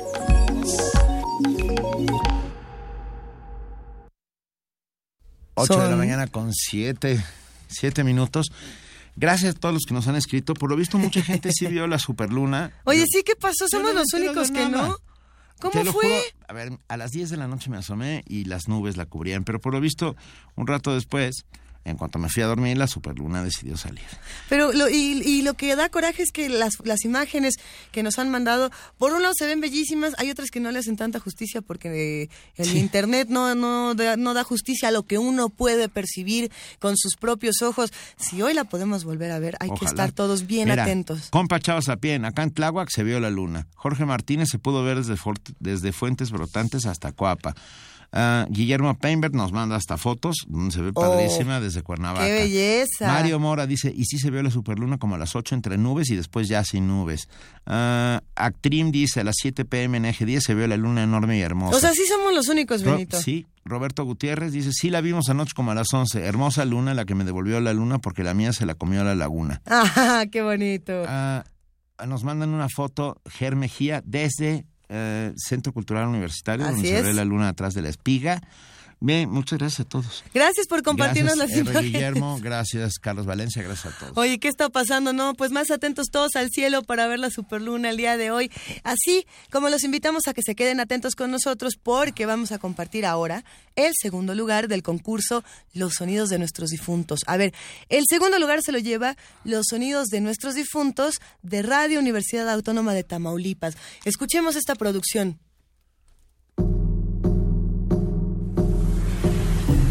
aceptan, pásenle, llévenle.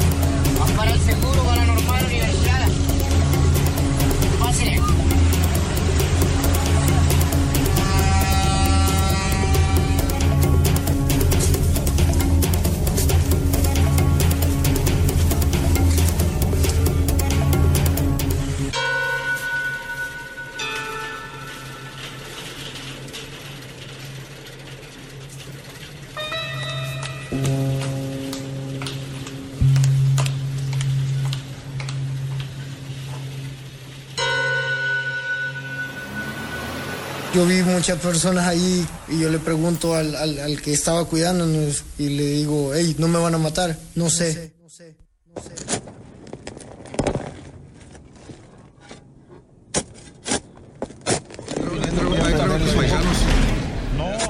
¿Lo mataron? Casi como pasa a diario, uno aquí está acostumbrado a ver los, los cuerpos de las personas que fallecen en este caso no, no, no se pudo porque pues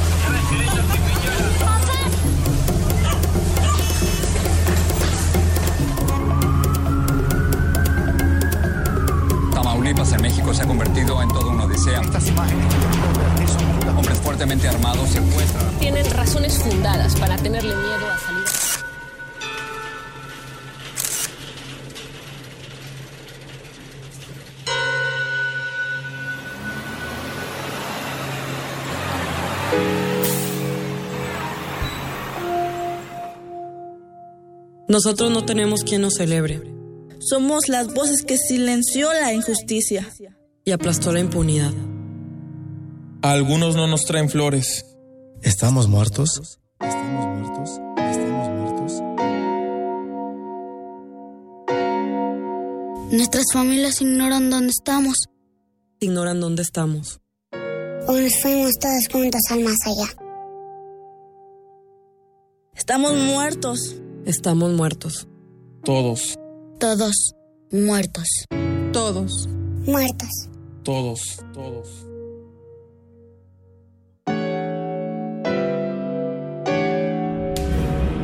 Al final del día me he ido a formar una estadística. Un número más en la computadora. Una cifra fría. Cuestionable. Así es la muerte. En Tamaulipas. Aquí con eso, con la muerte. No sé.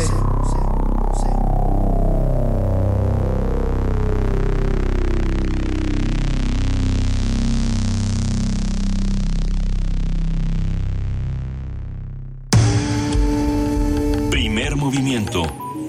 Clásicamente... Universitario.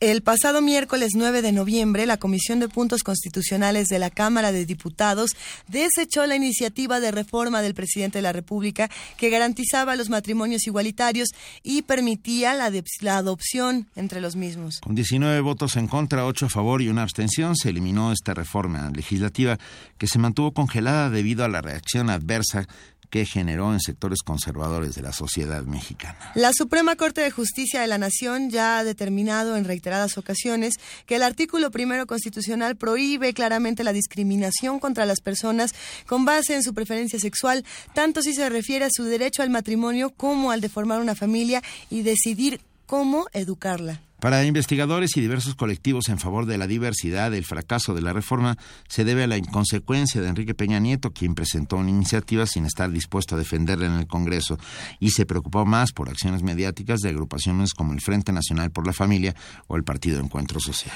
Vamos a hacer un análisis del desarrollo de la medida, los actores involucrados, factores de influencia e implicaciones de su resultado. Todo esto lo vamos a discutir con Marta Tagle, senadora ciudadana, activista y politólogo. Marta Tagle, senadora, buenos días, ¿cómo estás? Muy bien, Luisa, con mucho gusto de saludarte. Es, es un gusto, de verdad, eh, que podamos tener esta conversación. Y más en tiempos difíciles como estos. A ver, ¿qué, ¿qué es lo que pasa con esta iniciativa de los matrimonios igualitarios? ¿Por qué, ¿Por qué la semana pasada amanecimos todos tan frustrados, Marta?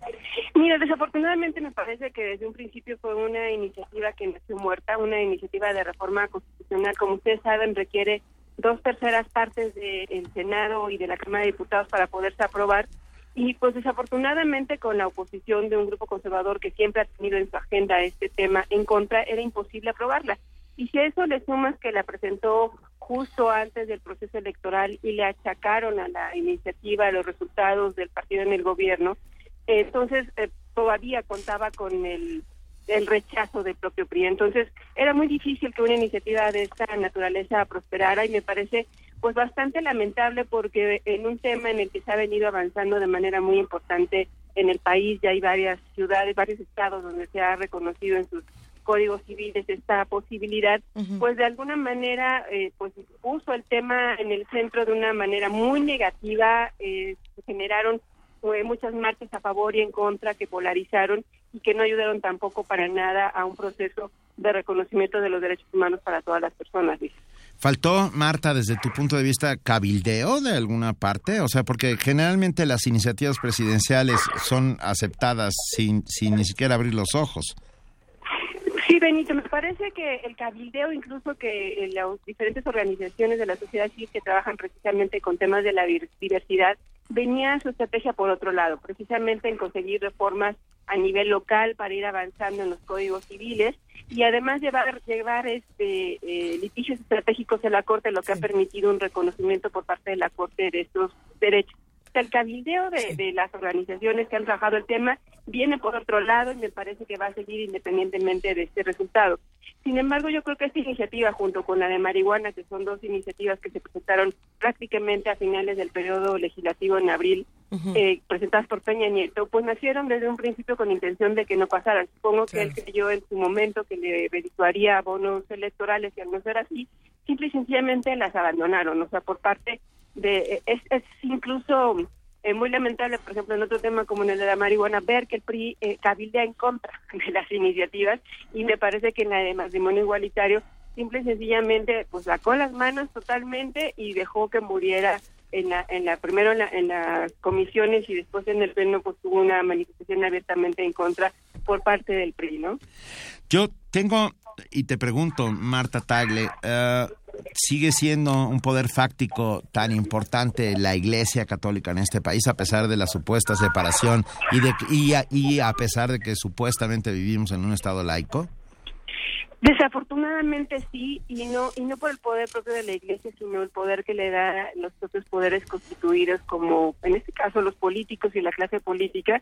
Hay un eh, eh, eh, especialista en el tema, como es Norberto Blancarte, que dice que el problema es que la legitimidad que andan buscando los políticos de alguna manera la buscan en, en, la Iglesia y por eso estamos viendo este tipo de situaciones.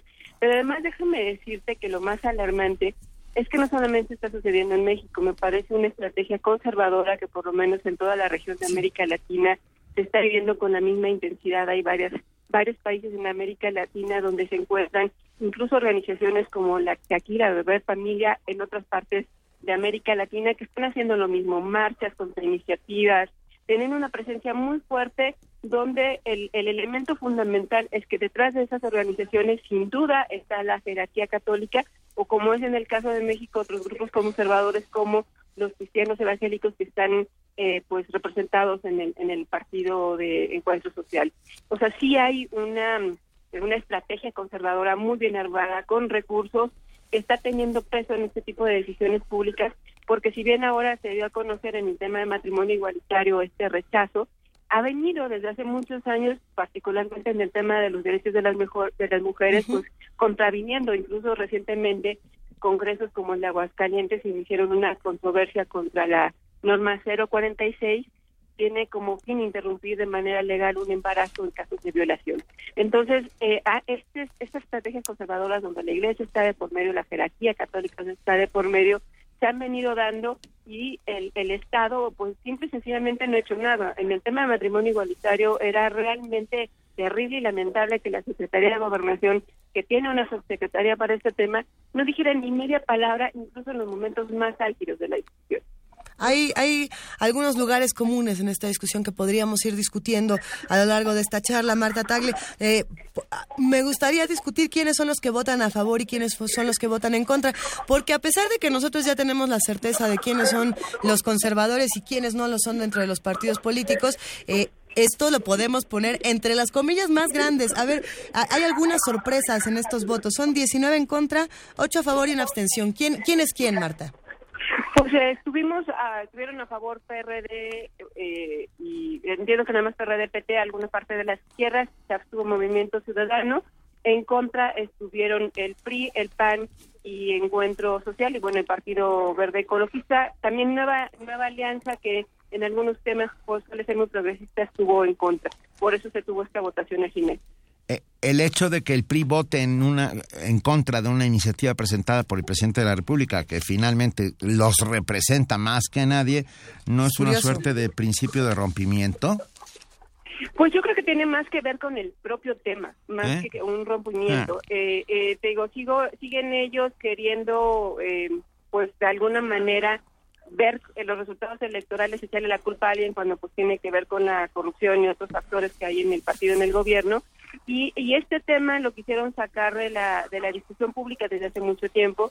Lo que no esperaban es que la comisión encargada de dictaminar la volviera a sacar y revivirlo de alguna manera y tenerse que manifestar abiertamente en contra con argumentos legaloides, en el sentido de que una iniciativa de esta naturaleza no era necesaria y que no se trataba que se opusieran a la iniciativa del Ejecutivo, sino que no era necesaria. Entonces me parece realmente que no tiene que ver con un rompimiento de eh, los legisladores con el, Ejecutivo porque la aprueban, como tú bien dices, muchas otras sin ni siquiera cuestionarse, ni siquiera preguntarlo, sino tiene que ver con el tema y con el cabildeo que sí hay por parte de los grupos conservadores con respecto a este tema, que a final de cuentas eh, lo que están buscando ellos es un tema de tipo eh, de costo político electoral, de qué es lo que más les conviene estar a favor o en contra, y van midiendo en el tema de preferencias electorales, y por eso es que están tomando esta posición, más que estar a favor o en contra, a mí me parece, de una iniciativa del Ejecutivo.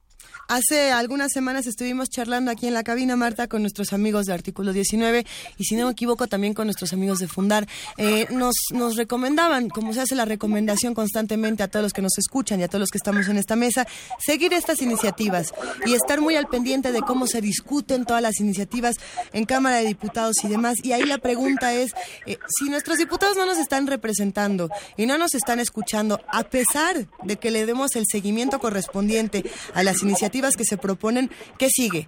Porque lo primero era eso, dar seguimiento, estar atentos. Ya lo hicimos, no nos escucharon. ¿Qué va a pasar ahora?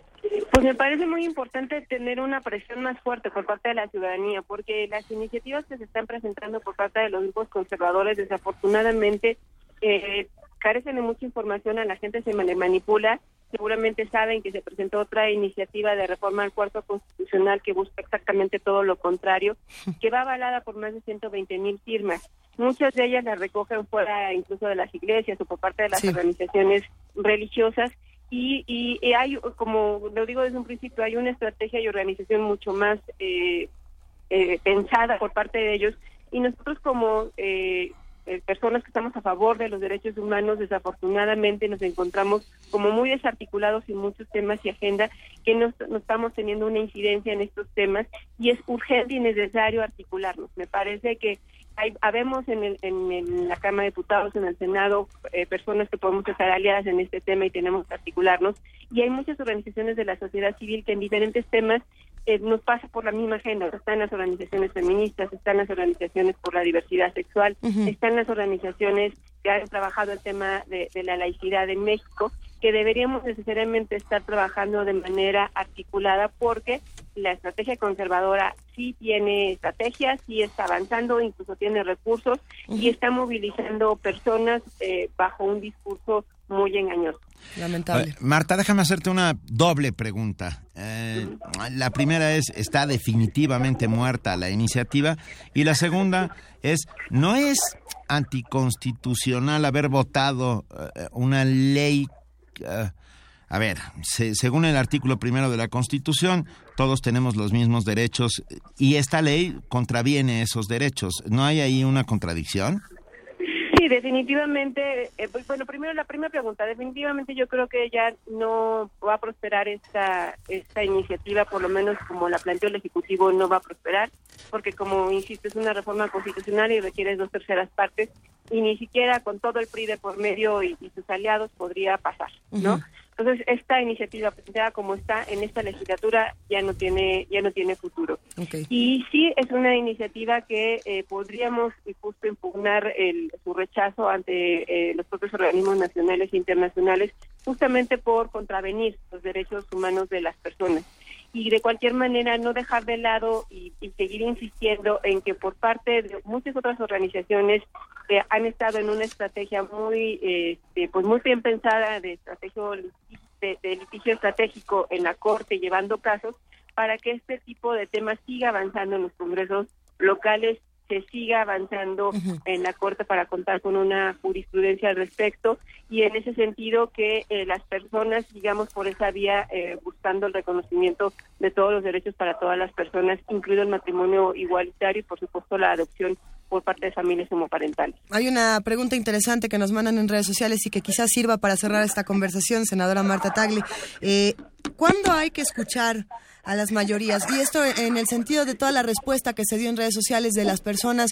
Bueno, fue una respuesta muy polarizada, pero una de estas respuestas, en, su mayoría, decía, qué bueno que, la Cámara de, Diputados finalmente esté escuchando lo que las mayorías quieren. Y entonces ahí se pregunta uno, ¿cuándo las mayorías tienen eh, eh, la opinión? y cuándo o, o, hasta dónde quedan los límites de esto y cuándo nos estamos viendo a lo mejor engañados por lo que pareciera que es lo que quieren las mayorías y en realidad es lo que quieren los diputados. No, en realidad me, parece que nada tiene que ver con escuchar a las mayorías, porque además, y es, me parece muy importante, aprovechando esta pregunta, insistirlo y decirlo y recalcarlo, los derechos humanos no pueden estar sujetos a consulta. Eh, las, las consultas nos dirían, por supuesto, cosas que no nos gustan, pero los derechos humanos se tienen que garantizar para todas las personas independientemente de lo que uno piense o crea. Entonces, por eso es que este, este tipo de temas que tienen que ver con derechos humanos no están sujetos a consulta. Y por supuesto que los diputados no estuvieron escuchando a las mayorías, ojalá fuera, ¿no? Muchas, en muchas ocasiones hay muchos temas que requieren eh, escuchar realmente a la ciudadanía y en este caso simple y sencillamente ven por su propio interés político, creen que hay una opinión pública desfavorable mayoritariamente a los matrimonios o igualitarios, eso es lo que ellos creen y por eso actúan de esa manera, pero simple y sencillamente viendo por una situación de tipo político electoral, eh, eh, que en, nada tampoco creo que a estas alturas les va a venir a redituar votos, porque hay muchos otros temas que tiene a la clase política en general de todos los partidos pues muy descalificada. Senadora Marta Tagle, con esta reflexión podremos quedarnos los derechos humanos no están a discusión. Benito, ¿quieres hacer No, es que sí, Rosario Martínez nos escribe y dice, eh, no, perdón, perdón, Cintia Méndez, quiero unirme a la lucha. Trabajé junto con Apis que para, para que pasaran leyes como del aborto. ¿Dónde me uno? Dice. ¿Qué hacemos, Marta? Pues mira, nos estamos buscando articular justamente a raíz de República Laica, que fuimos un grupo de organizaciones y especialistas que trabajan en el tema de la reforma artículo 41 y estamos teniendo reuniones que haremos públicas en mis redes sociales y en las de las propias organizaciones de República Laica para articular nos estaremos convocando a diferentes organizaciones de este tipo pues para también, también tener una estrategia común de trabajo y que los esfuerzos que cada uno estamos haciendo pues rindan frutos de cara a esta pues eh, andanada conservadora que estamos viviendo en nuestro país. Sí, bueno, estos micrófonos están abiertos siempre. Para ti, Marta, eh, te agradecemos enormemente esta conversación. No, al contrario, a ti, Benito y Lisa. No, y estaremos, estaremos muy, muy pendientes de lo que suceda en los próximos tiempos. Sí, hay muchas iniciativas muy, muy, muy retrogradas. Es importante ponerles el ojo. Vamos a echar un ojo. Gracias, Marta Tagle, senadora ciudadana, activista y politóloga. Un abrazo. Gracias. Primer movimiento clásicamente universitario.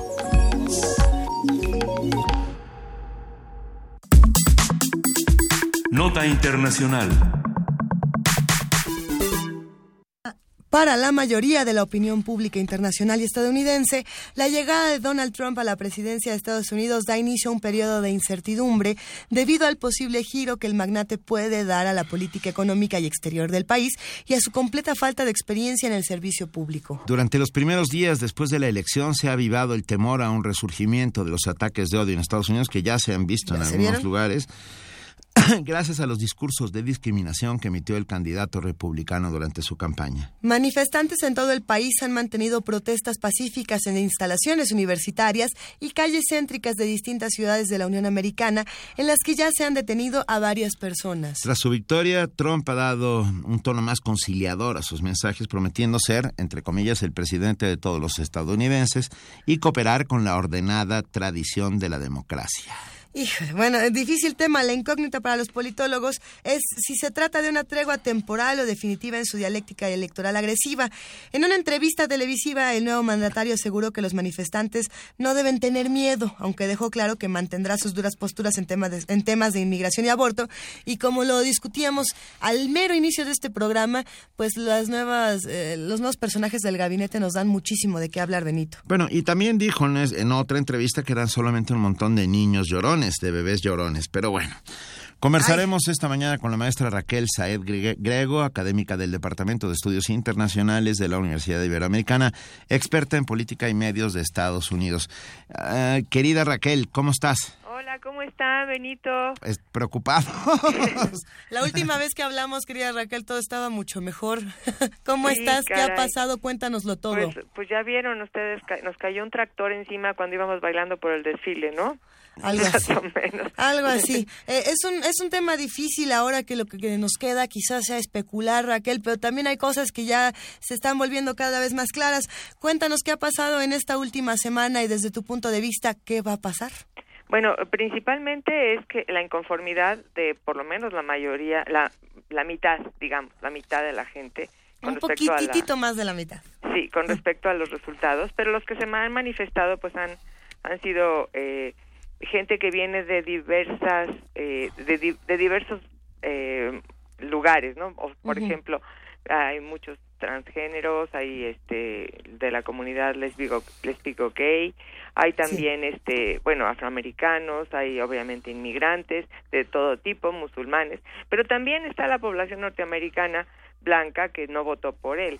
Y bueno, aquí hay varios análisis que hacer. Primero, bueno, la forma de democracia que tienen ellos es la que está ahorita en, discusión y eh, ya hay una forma que se han tratado de meter, que esto viene sucediendo desde hace algunos años, es el hecho de que el colegio electoral no se decida porque el, en, el, en un estado todos los votos van a un solo candidato, porque entonces, ¿qué sucede? Que los candidatos no hacen campaña en estados clave como California, que tiene la mayor cantidad de votos.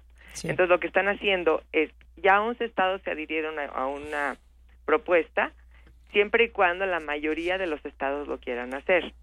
Y eh, esta sería que, por ejemplo, eh, si en California el 70% votaron por Hillary y el 30 por Trump, en lugar de los de que los 55 vayan a Hillary, que sea el 70% de esos 55. Hace más sentido. El colegio electoral como, eh, como eh, entidad propia no va a dejar de, existir porque está en la Constitución, pero las formas en que se hace, eso no está en la Constitución. Eso es lo que puede cambiar y puede ser proporcional. Bueno, eso es una cosa. La otra es la, todas las manifestaciones en la calle eh, y, y también manifestaciones, no solo porque ganó, ahora las manifestaciones están por la gente el que, en que nombró en el, en el gabinete. y tenemos a gente muy eh, radical y además que sí da un poquito de preocupación como eh, el, el, que viene de Breitbart, que se llama Steve Bannon. Sí. Es un personaje que es el realmente el que le creó todas sus ideas de eh, teoría de conspiración que hizo durante toda su campaña, desde todo, ¿no? De que los mexicanos somos violadores y todo esto, hasta decir que... Que los políticos son nazis, ¿no? sí, o que ella estaba enferma y que eventualmente iba a morir muy pronto, o cosas así. Sí. Eh, esta, esta teoría de conspiración es muy peligrosa para toda la gente, porque la gente se lo ha creído, y eso es lo que le ha dado muchísima visibilidad a él, y además le da el hecho de crear una teoría de conspiración le da publicidad gratis, porque los medios van detrás de esta persona que dice, ¿cómo dices eso? Eso yo no lo había pensado, o, o se me hace como extremo pensar de esta manera o es muy controversial. Eh, estábamos haciendo un análisis y vemos que tiene más de un año, más de un año pagado en publicidad gratis porque los medios van y lo cubren. O sea, el equivalente a lo que le hubiera costado un año de publicidad lo tuvo gratis este señor. ¿Por qué? Porque los medios lo, lo cubrían por lo controversial. Eh, aquí también hay que decir ya como a un lado que hay una responsabilidad de los medios de comunicación de haber tomado las cosas no como un rating o como una barbaridad, sino decir, bueno, ¿qué está diciendo? Esto no vale la pena tomarlo y no lo voy a pasar. Pero bueno, este, esto ya pasó y ya estamos en este problema ahorita. Pero hay, eh, hay incluso, eh, Raquel, algún, un par de, algunos nombres que empiezan a sonar, a pesar de que no han sido todavía confirmados, que son para ponerse mucho más nervioso. Y me refiero a Sara Palin. No lo digas porque se hace realidad. Qué horror. yo ya no quiero decir nada porque no, bueno, sale, ¿no? La ex ex gobernadora de Alaska, ex candidata a vicepresidente en 2008, una figura una figura eh, absolutamente conservadora. ¿No? Eh, que, y torpe, está, y torpe, claro, y la están proponiendo como secretaria de Interior. Y otro nombre que ayer eh, oyendo la radio surgió por ahí fue la de el de Joe Arpaio, el famoso el famoso sheriff. de Maricopa que perdió en sus propias elecciones, pero que puede ser un asesor y, y o sea, es un casamigrantes, punto. Sí. En, en ese tema, en el tema de, de los migrantes, ahí hay eh, varias opciones y algunos se, se perfilan como posibles eh, secretarios de seguridad nacional lo cual es gravísimo, porque seguridad nacional no es nada más contra los migrantes. Que es, Homeland Security, ¿no? Exactamente, eso es, que abarca diferentes eh, eh, como eh, secretarías hacia abajo, ¿no? Y entre los que se nombraron no nada más fue a Arpaio, que sería una desgracia. También está Jeff Sessions, que es un senador por Alabama, que es el primero que se ha manifestado en contra de los migrantes desde hace muchos años. Y, eh, está también otro que se llama John Kyle, que fue un senador por Arizona. Todos esos son antimigrantes.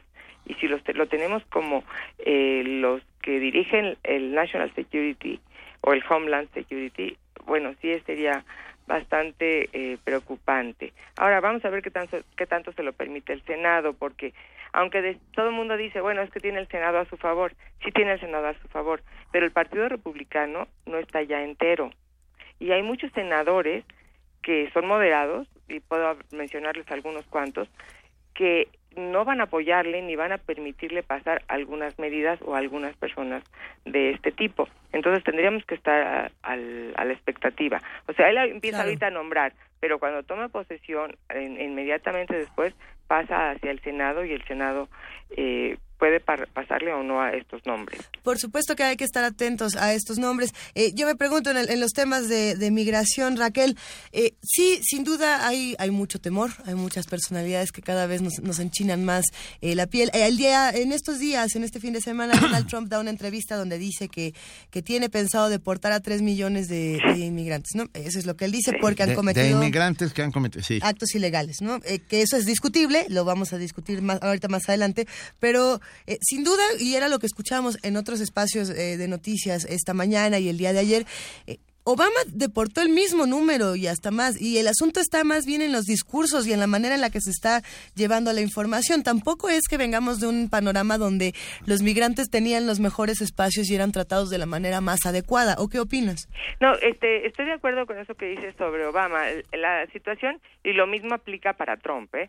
Es que los presidentes no se mandan solos, sobre todo en este tema, sino que hay ciertos procedimientos que no le permitirían deportar a tanta gente. Están, eh, por ejemplo, el gobernador de California le diría, oye, yo no te permito hacer esto de esta manera, o, estaría incluso el Congreso.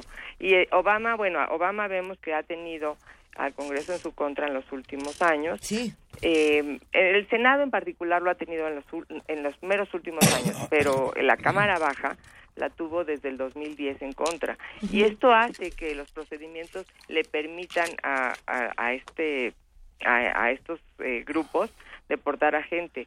Ahora, si está si es legal, deportar a gente que ha cometido actos criminales, eso sí lo sabemos, porque no los quieren ni en sus cárceles, entonces mejor se deshacen de ellos, porque encima los tendrían que mantener.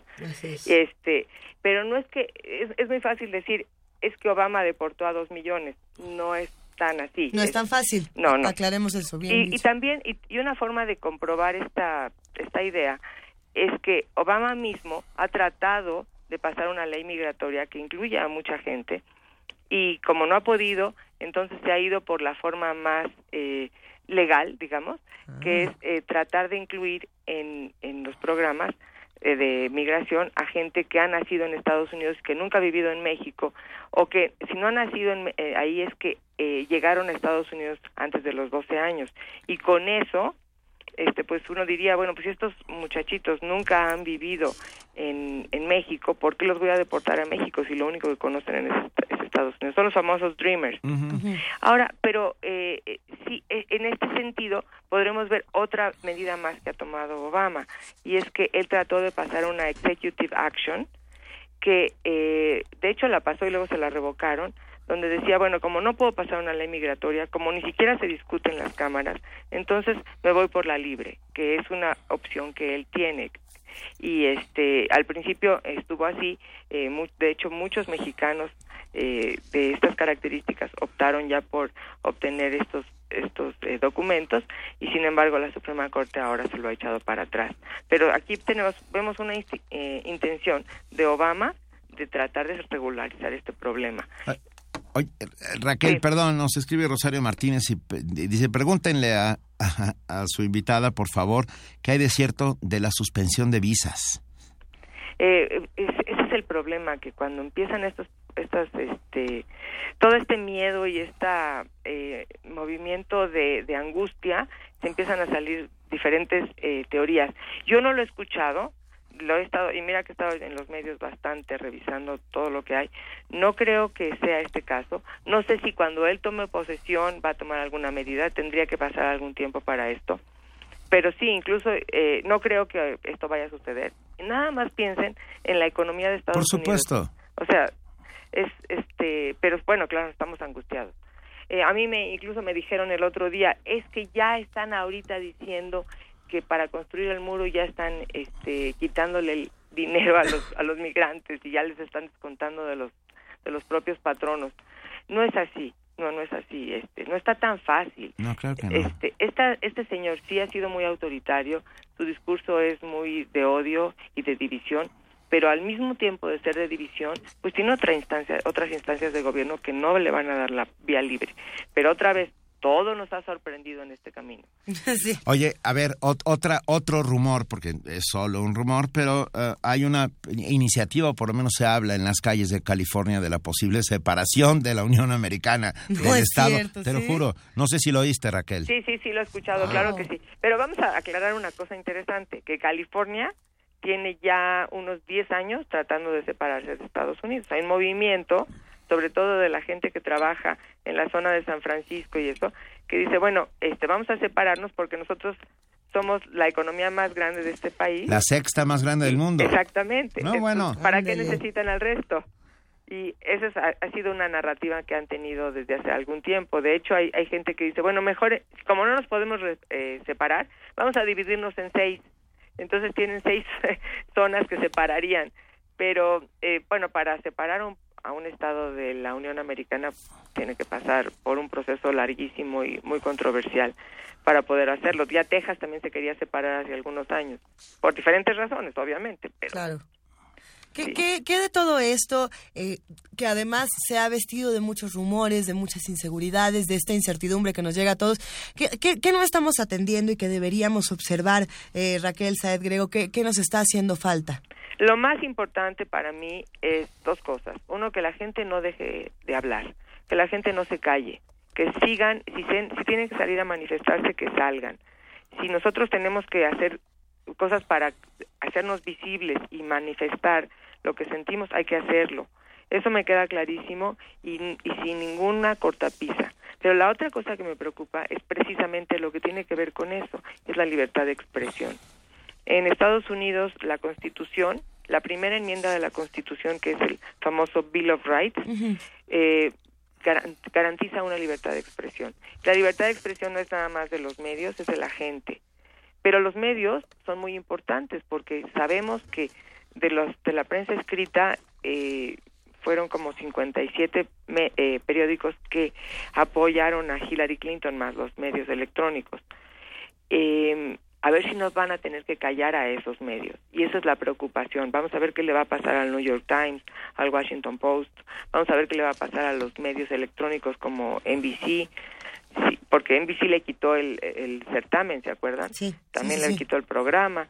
Vamos a ver qué va a pasar con todos estos, porque si eso sucede, entonces sí ya hay un problema muy grave de un país con muchísimos recursos, con muchísimo poder, que estaría cortando la libertad de expresión. Eso es lo que más tenemos que revisar. Por supuesto, pero y también, por supuesto, como mexicanos, lo que tenemos que ver es hacia adentro, hacia, hacia el lado, no no hacia los Estados Unidos, sino hacia nuestras propias posibilidades de, transformación interna, ah, haciendo comunidad, comprando productos, o sea, reactivando nuestra propia economía, ah, comprando local. No sé, esta llamada que estamos haciendo desde que todo esto comenzó, ¿no? Ah, los Estados Unidos tienen todo el derecho de elegir a su a su presidente y, así, y, así fue, ¿no? Y bueno, y nosotros tenemos todo el derecho de pegarles donde más les duele, que es en la economía.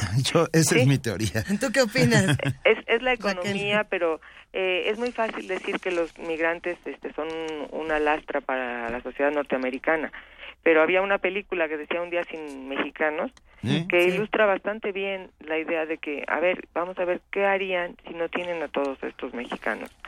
Y bueno, aquí le daría a una base muy importante de la economía, porque la economía de Estados Unidos se mantiene porque tiene mano de obra barata en algunos sectores. Eh. Y esa mano de obra barata es a la que está atacando.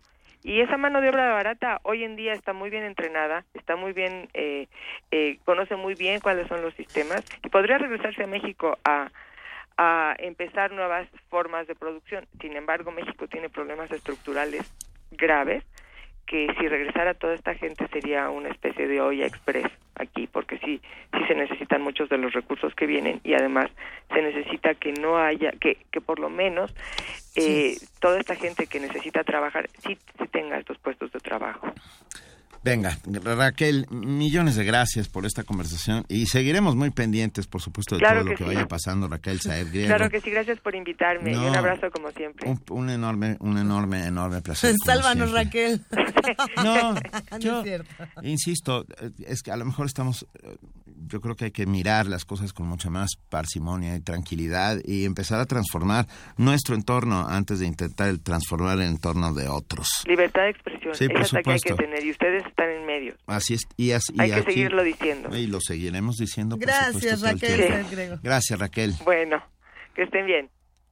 Están entre otras, bueno, entre otras cosas están pidiendo la renuncia de Jorge Ramos en Univisión, porque por haber sido uno de los más críticos eh, del candidato, de aquel candidato. Ha, estado aquí este Jorge Ramos con nosotros. Tendremos que hablar con él. En dos o tres ocasiones, por supuesto. Que nos cuente todo lo que está pasando. Pero bueno, uh, nadie espera nada más de lo que está de lo que esperamos insisto eh, vemos hacia adentro cuando hablamos de todos estos temas como hablamos de otros en el mundo no, no hay que sobre reaccionar a nada, no estamos fijando ninguna postura, solamente contando lo que se está viendo todos los días. Son temas difíciles, pero por eso tenemos alternativas que plantea nuestra universidad.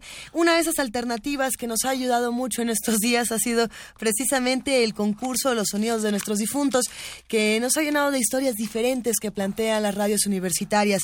A ver, vamos a escuchar ahora el tercer lugar llamado ¿Cómo suenan nuestros difuntos? Esto de One Radio.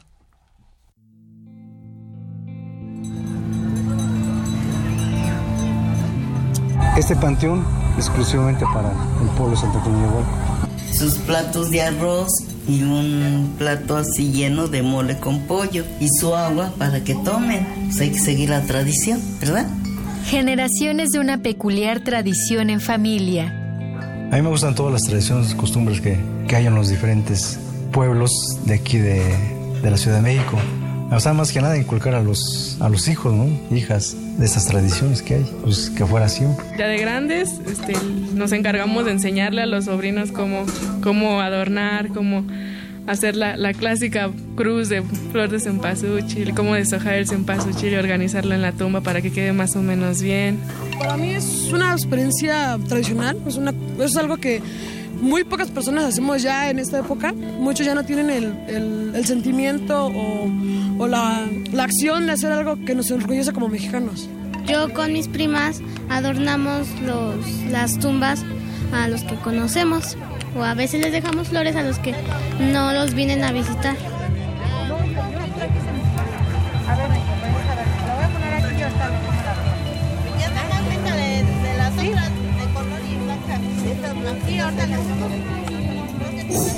A cada quien le prendo su veladora de mis difuntos. Dios sabe si de veras vengan, ¿verdad? Pero yo le, le llamo por su nombre.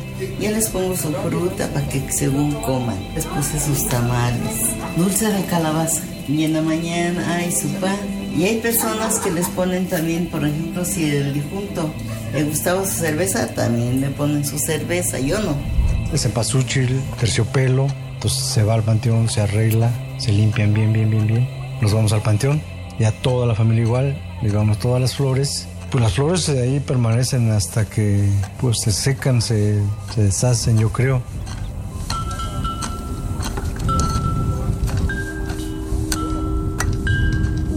Sabores, sonidos y sentimientos. El hecho de que no nada más es ir y comprar el pan y ya está, sino que es otro proceso, es algo con más amor. A las 7 de la mañana me levanté a hacer el atole y vinieron a saludar todos con su atole y con sus tamales y pan que hice de muerto. También yo hice el pan. En la mañana que llegamos del pan de las flores, desayunamos, almorzamos y venimos a limpiar. Al otro regresamos, después de comer como a las 4 o las 5. Venimos ya con todas las flores, con toda la familia, los que gustan acompañarnos también. Eh, traen botes, se escarpa para poner los botes y se ponen flores, empieza a arreglar el cempasúchil más o menos en toda la tumba. Los tamales los hicimos desde ayer en la tarde. Ya en la noche como a las nueve estuvieron listos. Todo recién hecho y mejor. Son de mole y de chile. De chile con cilantro y cebolla. ¿Mm? No se enoje porque si se enoja su pan no va a subir, no va a quedar. Y es el mismo detalle para los tamales también. No se enojen porque si no van a salir pintos, van a quedar crudos de una parte. Entonces sí, esto de, de preparar comida en masa es hacerlo de buen, bien y de buenas.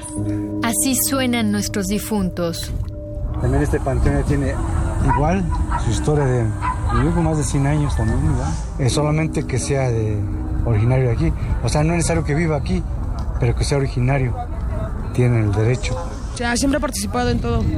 O sea, poco o mucho, pues no toman en cuenta. Agarro las flores, eh, recojo las tumbas a veces. Cuando éramos chiquitos desboronábamos las flores y las echábamos en las tumbas. Pues se siente que, más que nada por los restos que están allí, está aquí, cremándolos.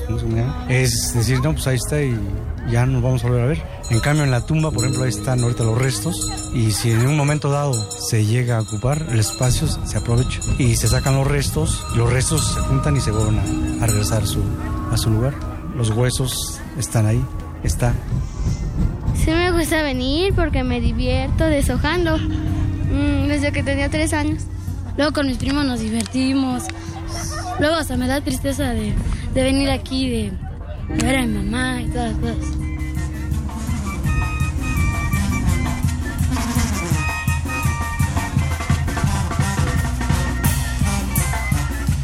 Así suenan nuestros difuntos.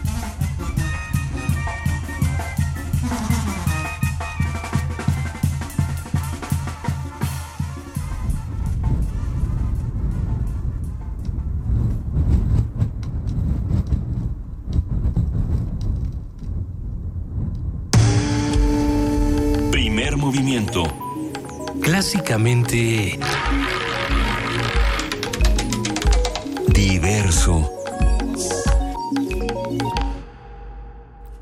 clásicamente diversos, con opiniones diversas, con temas diversos y sobre todo seguimos aquí nosotros haciendo comunidad con todos ustedes a través de arroba P Movimiento, diagonal primer movimiento UNAMI, el teléfono 5536 4339 Benito. Sí, así es. Y ya tenemos en la línea y lo agradecemos enormemente a nuestra querida compañera Gabriela Sotomayor, nuestra corresponsal ante Naciones Unidas en Ginebra, Suiza. Que no... Hola, Gabriela, buenos días. Bueno. ¿Qué tal? Buenos ah, días. Hola Gabriela, a ver, vamos a hablar de Trump, la ONU y las reacciones en Europa. ¿Te parece bien? Me parece perfecto. Pues. Venga. Eh, mira, em, bueno, todavía seguimos aquí recuperándonos de, del, golpe. Claro. Del golpe Trump, pero bueno, eh, dos cosas que sí quisiera hablar, bueno, sobre Naciones Unidas.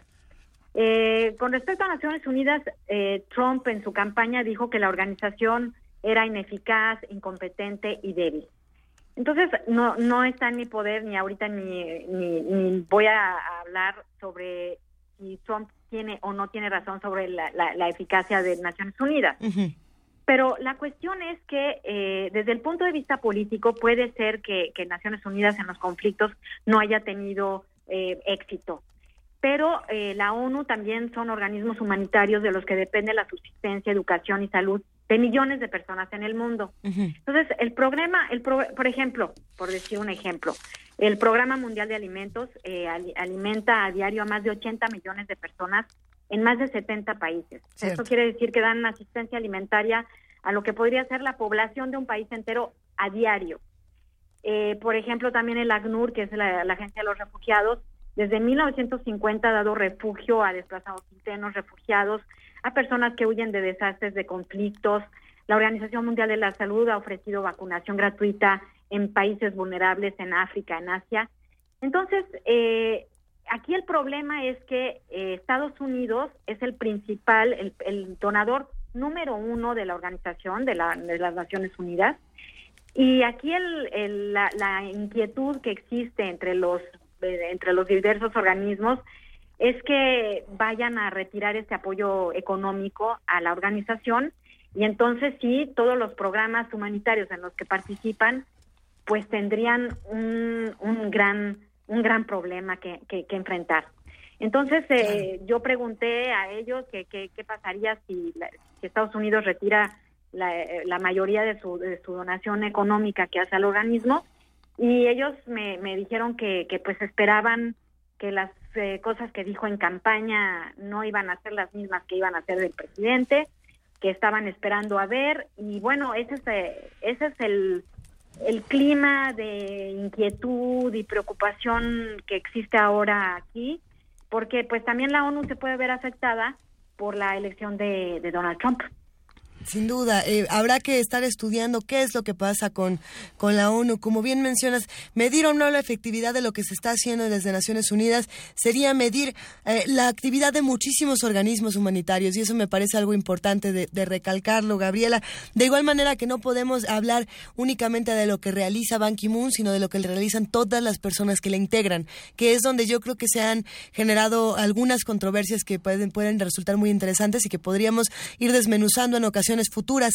Eh, ¿Tú qué sientes desde, desde tu punto de vista como periodista que estás por allá? ¿Cuál es el clima? ¿Cómo, cómo ves que va a pasar todo en las próximas semanas? Pues mira, en las próximas semanas, bueno, te digo, Naciones Unidas no, no quieren decir nada porque, bueno, están esperando a ver a ver qué va a, suceder. A ver qué pasa. eh, pero en Europa sí, eh, en Europa sí se siente, o sea, la, la clase política de algunos países eh, se, hay, hay, muchos contrastes. Mira, claro. por ejemplo, eh, te, te, voy a decir, en Francia, el presidente François Hollande, en cuanto dio su felicitación al, al nuevo candidato, eh, la elección del nuevo candidato, dijo que, que que la relación con Francia debería estar eh, marcada por el respeto a los derechos humanos, los acuerdos de comercio establecidos, el respeto a la Unión Europea, etcétera. Eso es el, el presidente del país y, y, yo me imagino que una gran parte también de la sociedad francesa lo apoya, pero eh, han surgido comentarios de Marine Le Pen, esta líder de extrema derecha, sí. que dice que la victoria de Trump aumenta sus posibilidades en las elecciones presidenciales francesas del año próximo, pues sí. porque hizo posible lo que antes se había presentado como imposible. Entonces, Le Pen también es líder del Frente Nacional Euroscéptico. Eh, ella eh, ha advertido que su país saldrá de inmediato también de la Unión Europea y también en declaraciones con la prensa hizo paralelismos entre el resultado de las elecciones estadounidenses con el auge de movimientos nacionalistas europeos y el voto del Brexit. Entonces, este es el, es, esto es lo que se respira políticamente en, en, en Francia. Eh, ahora, en Alemania también Angela Merkel advirtió a Trump que las relaciones con el país dependerían con el respeto a los tratados comerciales, los derechos humanos, la no discriminación, pero también muchas personas, y bueno, muchas personas en Alemania también se han, se han ido a manifestar a, a, en Berlín, a la eh, a, simbólica Puerta de Brandenburgo, para, para decir que y advertir que a, la, a la gente que no se vaya a caer en el mismo error uh -huh. populista que ha caído Estados Unidos. Claro.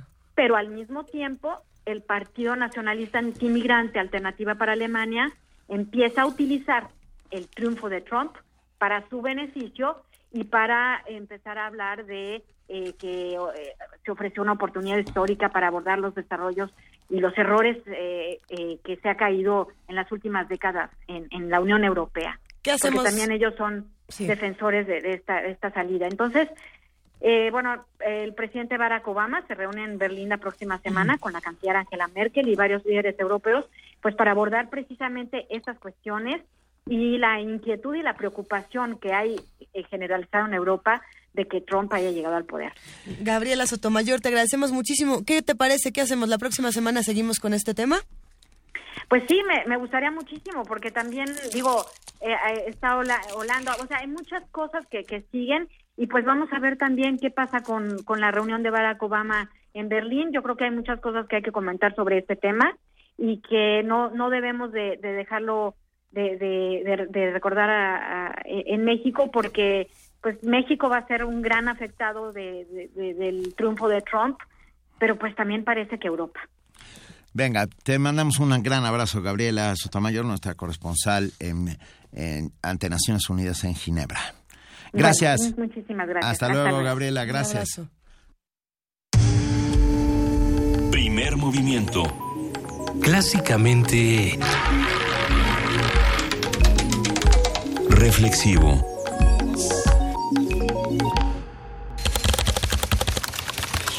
informativo. La UNAM.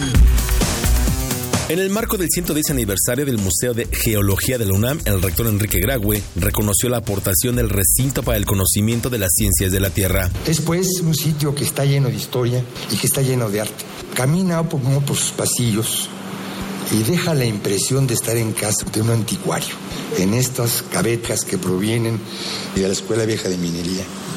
va uno descubriendo pequeños tesoros. Esto es probablemente lo más interesante que tiene este museo y que nos sigue sorprendiendo a todos día con día. Es también una fuente constante de visitas de estudiantes. Alejandro Tomasini, investigador del Instituto de Investigaciones Filosóficas del UNAM, recibió el doctorado honoris causa por la Universidad Nacional de Rosario, Argentina. La institución sudamericana señaló que es un reconocimiento a su trabajo y cooperación con diversas universidades latinoamericanas. Nacional. José Nao Robles, secretario de Salud, advirtió que los casos de sobrepeso y obesidad se incrementan en los mexicanos de manera alarmante. Dijo que en 1980 en México se registraron 14.500 casos de muerte por diabetes y que en 2015 la enfermedad originó 98.400 defunciones. Es el estilo de vida de las personas y esta sociedad no moderna, eh, urbana, eh, en donde nos movemos poco, favorece el sobrepeso y no favorece la práctica del ejercicio. Yo, yo creo que lo que tenemos que conseguir, y no es fácil, y no hemos sido exitosos, es movilizar a la población, movilizar a la sociedad. Con base en una encuesta del periódico Excelsior, Margarita Zavala encabeza las preferencias electorales rumbo a los comicios presidenciales de 2018. La panista contaría con el 21% de los sufragios, mientras que Andrés Manuel López Obrador, de Morena, y el priista Miguel Ángel Osorio Chong tendrían el 19 y 18% de los votos respectivamente. Claudia Ruiz Maciú, secretaria de Relaciones Exteriores, convocó a un grupo de cónsules de México en Estados Unidos a una reunión de trabajo para discutir acciones concretas sobre el futuro de la relación bilateral de ambas naciones y diseñar planes de protección y asistencia consular para los connacionales. Internacional. Federica Mogherini, representante de la Unión Europea para la Política Exterior, dijo que esa organización buscará reforzar su relación con Estados Unidos luego de la llegada de Donald Trump a la Casa Blanca. Puedo decir que hay unidad entre los 28 en la necesidad, en primer lugar, de continuar trabajando en la fortaleza de las relaciones transatlánticas. La Unión Europea y Estados Unidos son socios y seguirán siendo socios en lo que nos concierne a nosotros sobre la base de nuestros propios valores, principios principios e intereses. Más de 800.000 personas se manifestaron en Barcelona para exigir de manera pacífica la independencia de Cataluña. Habla Artur Mas, integrante del Partido Demócrata Europeo Catalán. Estamos acusados formalmente de desobediencia por parte del Estado español. Vamos a ser juzgados por un delito de desobediencia. Pero nosotros no estamos eh, obsesionados por la desobediencia. Nosotros somos gente que preferimos la obediencia al pueblo catalán, la obediencia a las leyes que salen del Parlamento de Cataluña. La sala de espectáculos Bataclan, donde murieron 90 personas en los atentados de París de 2015, reabre este fin de semana con un concierto del músico británico Sting. Ce soir, nous avons. Esta noche tenemos dos tareas importantes, ha dicho Sting. Primero, recordar y honrar a quienes perdieron sus vidas en el ataque de hace un año. Y segundo, celebrar la vida y la música que representa este teatro histórico.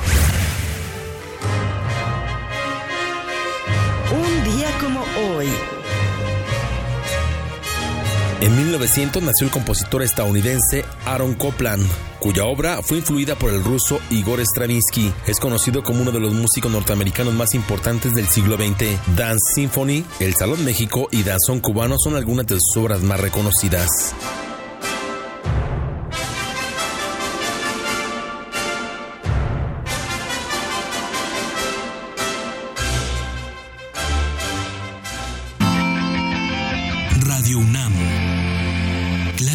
Informativa. Habla Ricardo Anaya. Regresó el PRI y México no va por el camino correcto. La economía va mal, la violencia aumenta, la corrupción está peor que nunca. El PRI se tiene que ir. Y la opción tampoco es López Obrador. De él no hay nada nuevo que decir. Sus locuras han sido, son y seguirán siendo un peligro para nuestro país. Pero contigo y con el PAN sí hay de otra. Ten confianza, somos muchos. Sí se puede. Ya verás. Ricardo Anaya, presidente nacional del PAN. Puedes contagiarte de influenza y contagiar a los demás en cualquier parte. Por eso, es importante vacunar a niños de 6 meses a 5 años, adultos mayores de 60 años, embarazadas, personal de salud y personas con enfermedades crónicas no controladas. La vacuna es segura y gratuita. Infórmate en www.gov.mx diagonal salud. Secretaría de Salud. Este programa es público, ajeno a cualquier partido político. Queda prohibido el uso para fines distintos a los establecidos en el programa. Primer movimiento. Clásicamente... Diverso. Los saludamos y les recordamos que tenemos muchísimas cosas que discutir esta mañana desde la universidad. Tenemos, por ejemplo, algunas notas que vamos a seguir compartiendo con todos ustedes de lo que la universidad propone y nuestro equipo de información recupera. Vamos a hablar de ornamentación, Benito. Sí, como parte de la celebración del 235 aniversario de la antigua Academia de San Carlos, se inauguró la exposición Ornamentación Poética del Poder. Los detalles con nuestro compañero Antonio Quijano. Vaya tipo de ornamentación. La antigua Academia de San Carlos celebra 235 años de su creación y lo hace con la exposición Ornamentación Poética del Poder, que refleja el impacto de esta asignatura en la enseñanza del dibujo de ornato y que se aplica en la configuración estética del centro histórico de la Ciudad de México. Al inaugurar la muestra, Leonardo Lomelí Vanegas, secretario general de la UNAM, dijo que pocas instituciones en México pueden presumir de una historia como la Academia de San Carlos. Creo que el mejor homenaje que le podemos rendir a una institución más que bicentenaria es precisamente conservando sus colecciones, dándolas a conocer y, y revalorando la importancia que han tenido para la formación de muchas generaciones de artistas en nuestro país. Por su parte, Elizabeth Fuentes Rojas, directora de la Facultad de Artes y Diseño de la UNAM, se refirió al trabajo detrás de esta exposición. Esta muestra es producto de una investigación histórica y de una valoración estética. En ella puede darse seguimiento a los principios básicos de la ornamentación, tal como la han entendido nuestros profesores que se encargaron de la docencia desde nuestros orígenes hasta 1970, cuando fue suprimida esta asignatura. También se puede apreciar en ella los libros y modelos paradigmáticos que utilizaron tanto bidimensionales como tridimensionales. Estos son parte de nuestro rico legado artístico. Es importante darlo a conocer ya que muchas de estas obras, como les dije, nunca se han exhibido. Y sobre los detalles de esta instalación habló José de Santiago Silva, coordinador de investigación, difusión y catalogación de las colecciones de la Facultad de Artes y Diseño. Esta exposición no solamente está compuesta por piezas de las colecciones, sino que eh, tiene referencias a edificios públicos de la ciudad, como el Palacio de Minería, como el Templo de San Francisco, como el Templo de San Felipe Neri, como el edificio de la Esmeralda, ahora sede del Museo del Estanquillo, en fin, una serie de edificios que ustedes van a poder observar cómo desde aquí fueron diseñados y cómo equipos interdisciplinarios de ornamentistas, arquitectos, pintores y escultores hicieron posible un perfil del México decimonónico que sigue siendo parte de nuestro orgullo, ya que es también parte del patrimonio de la humanidad. La muestra Ornamentación Poética del Poder estará hasta el 31 de marzo del 2017 en las galerías de la antigua Academia de San Carlos, ubicada en la calle de Academia número 22 en el centro histórico. Para Radio UNAM, Antonio Quijano. Primer movimiento. Clásicamente... Diverso. Seguimos aquí en primer movimiento. A ver, tenemos muchas llamadas y muchos mensajes. Trataré de de contestar, trataremos aquí de contestar todos los mensajes correspondientes. De hecho, nuestra compañera Vania Nuche, ustedes lo saben, está en acción lista para responder sus preguntas. Pero sí, hay quienes nos dicen, a ver, lo que pasa con Donald Trump es que él representa a la, mayoría de los norteamericanos, de los estadounidenses, bien o mal, pero la mayoría. Eh, Quizá esto sea cierto, pero como, lo discutíamos con la senadora Marta Tagle, los derechos humanos no están a discusión y muchas de las discusiones que se están dando precisamente desde Estados Unidos estarían eh, quitándole eh, muchos derechos y bueno, ustedes lo saben, vamos a seguir discutiéndolo. Los derechos humanos no están a discusión. Tenemos ahora, por cierto, una mención honorífica de este concierto, de este concurso, Los Sonidos de Nuestros Difuntos. Esta mención honorífica nos ha gustado muchísimo, así como el primer, segundo y tercer lugar. Una felicitación a Ibero 90.9, a Radio Universidad Autónoma de Tamaulipas, a Guam Radio y, por supuesto, otra más a Radio Universidad Autónoma de Tamaulipas que nos manda este Día de Muertos. Vamos a escucharlo a ver qué les parece.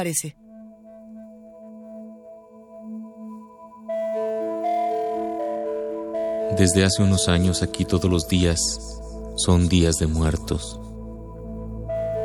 pero aquí no los festejamos.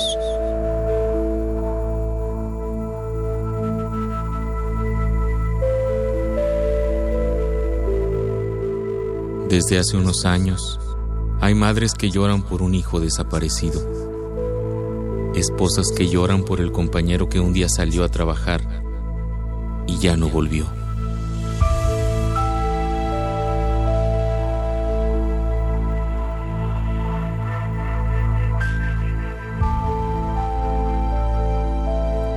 Hijos que lloran a los padres que ya no volverán a ver, porque un día en la calle, en una guerra que no era la suya, una bala los alcanzó. Desde hace unos años no hay día de muertos, hay días con muertos.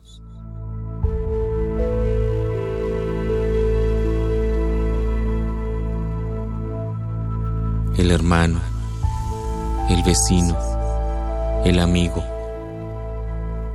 Desde hace tiempo que hemos estado muriendo, poco a poco, día a día, sin altares, sin ofrendas.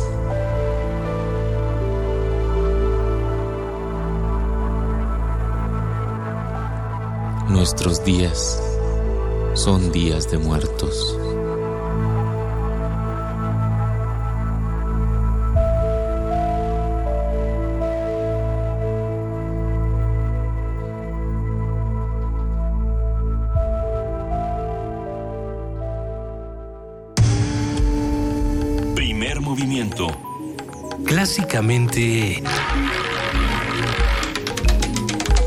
Diverso.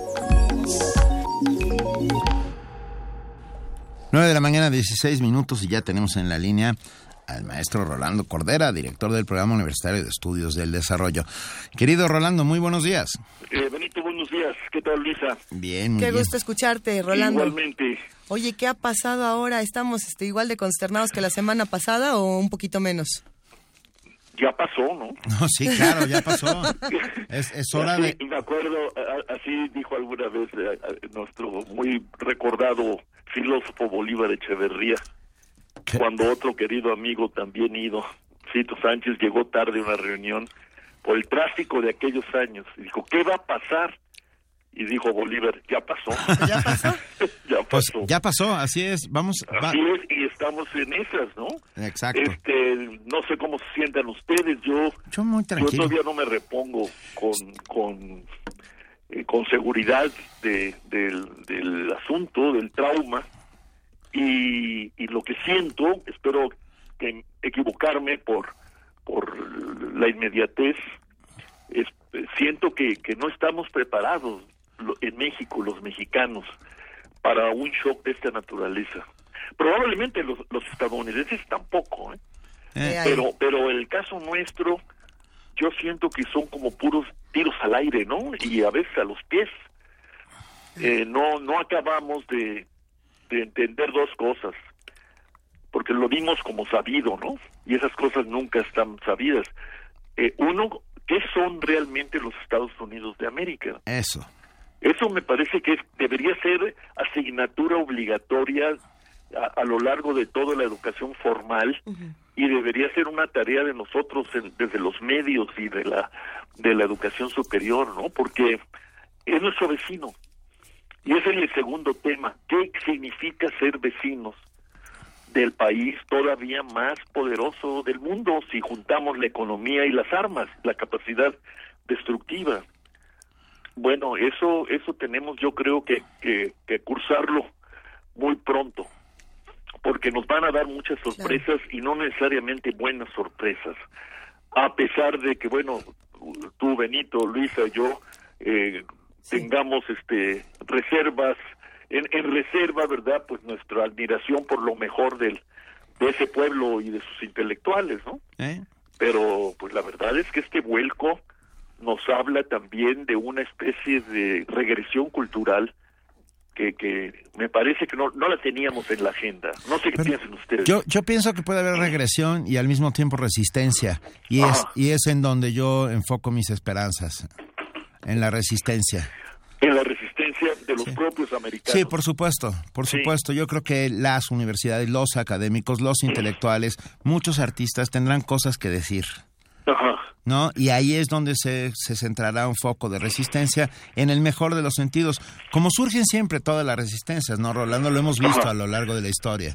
Sí, sí, claro, este, surge no de una manera este, planeada y organizada, ¿no? Sino se van dando a lo largo del territorio mental y físico de, de los países, ¿no?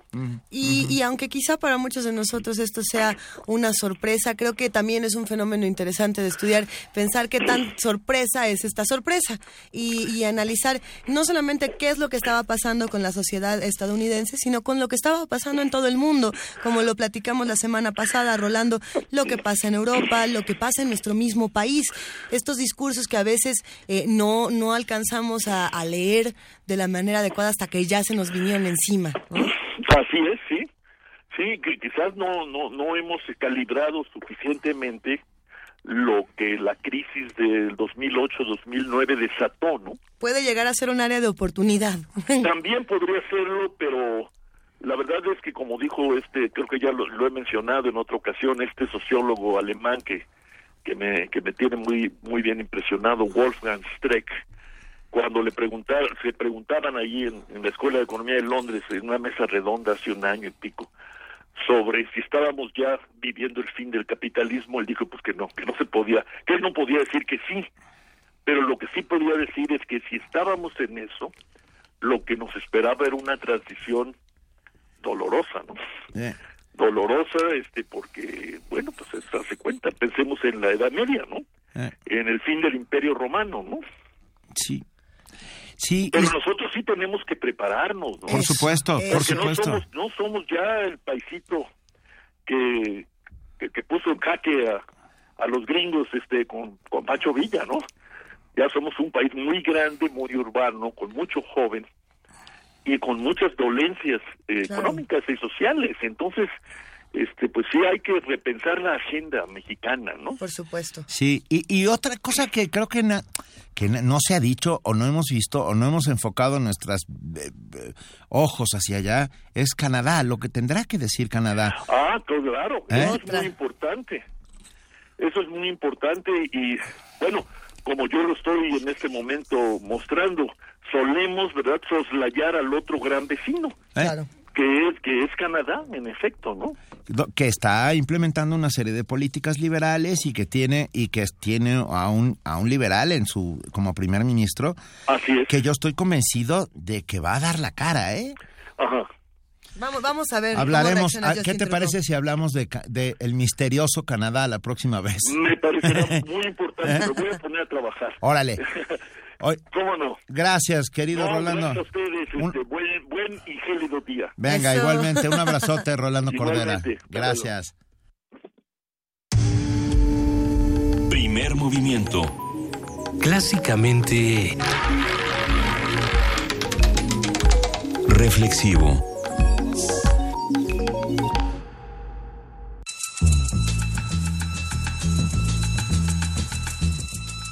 Es hora de poesía necesaria. ¿Será que dejaremos de tener miedo con la poesía necesaria, querido Benito Taibo? Pues yo estoy convencido que la poesía sirve para dejar de tener miedo. Es una suerte de manto protector invisible. La capa de invisibilidad. la capa de invisibilidad que logra. a la hora, en los peores momentos de la humanidad, siempre la poesía viene ahí a darnos motivos, razones, eh, fuerza y lógica. Y yo hoy, que estuvimos hablando de miedo, todo, casi todo el programa. Por supuesto. Pues traigo a Pablo Neruda, que es uno de mis talismanes contra el miedo. Es un talismán, qué belleza. ¿Qué poema de Pablo Neruda? Tengo miedo, se llama. Tengo miedo que finalmente eh, tener miedo no implica no seguir teniendo eh, un montón de otras cosas, esperanza entre ellas.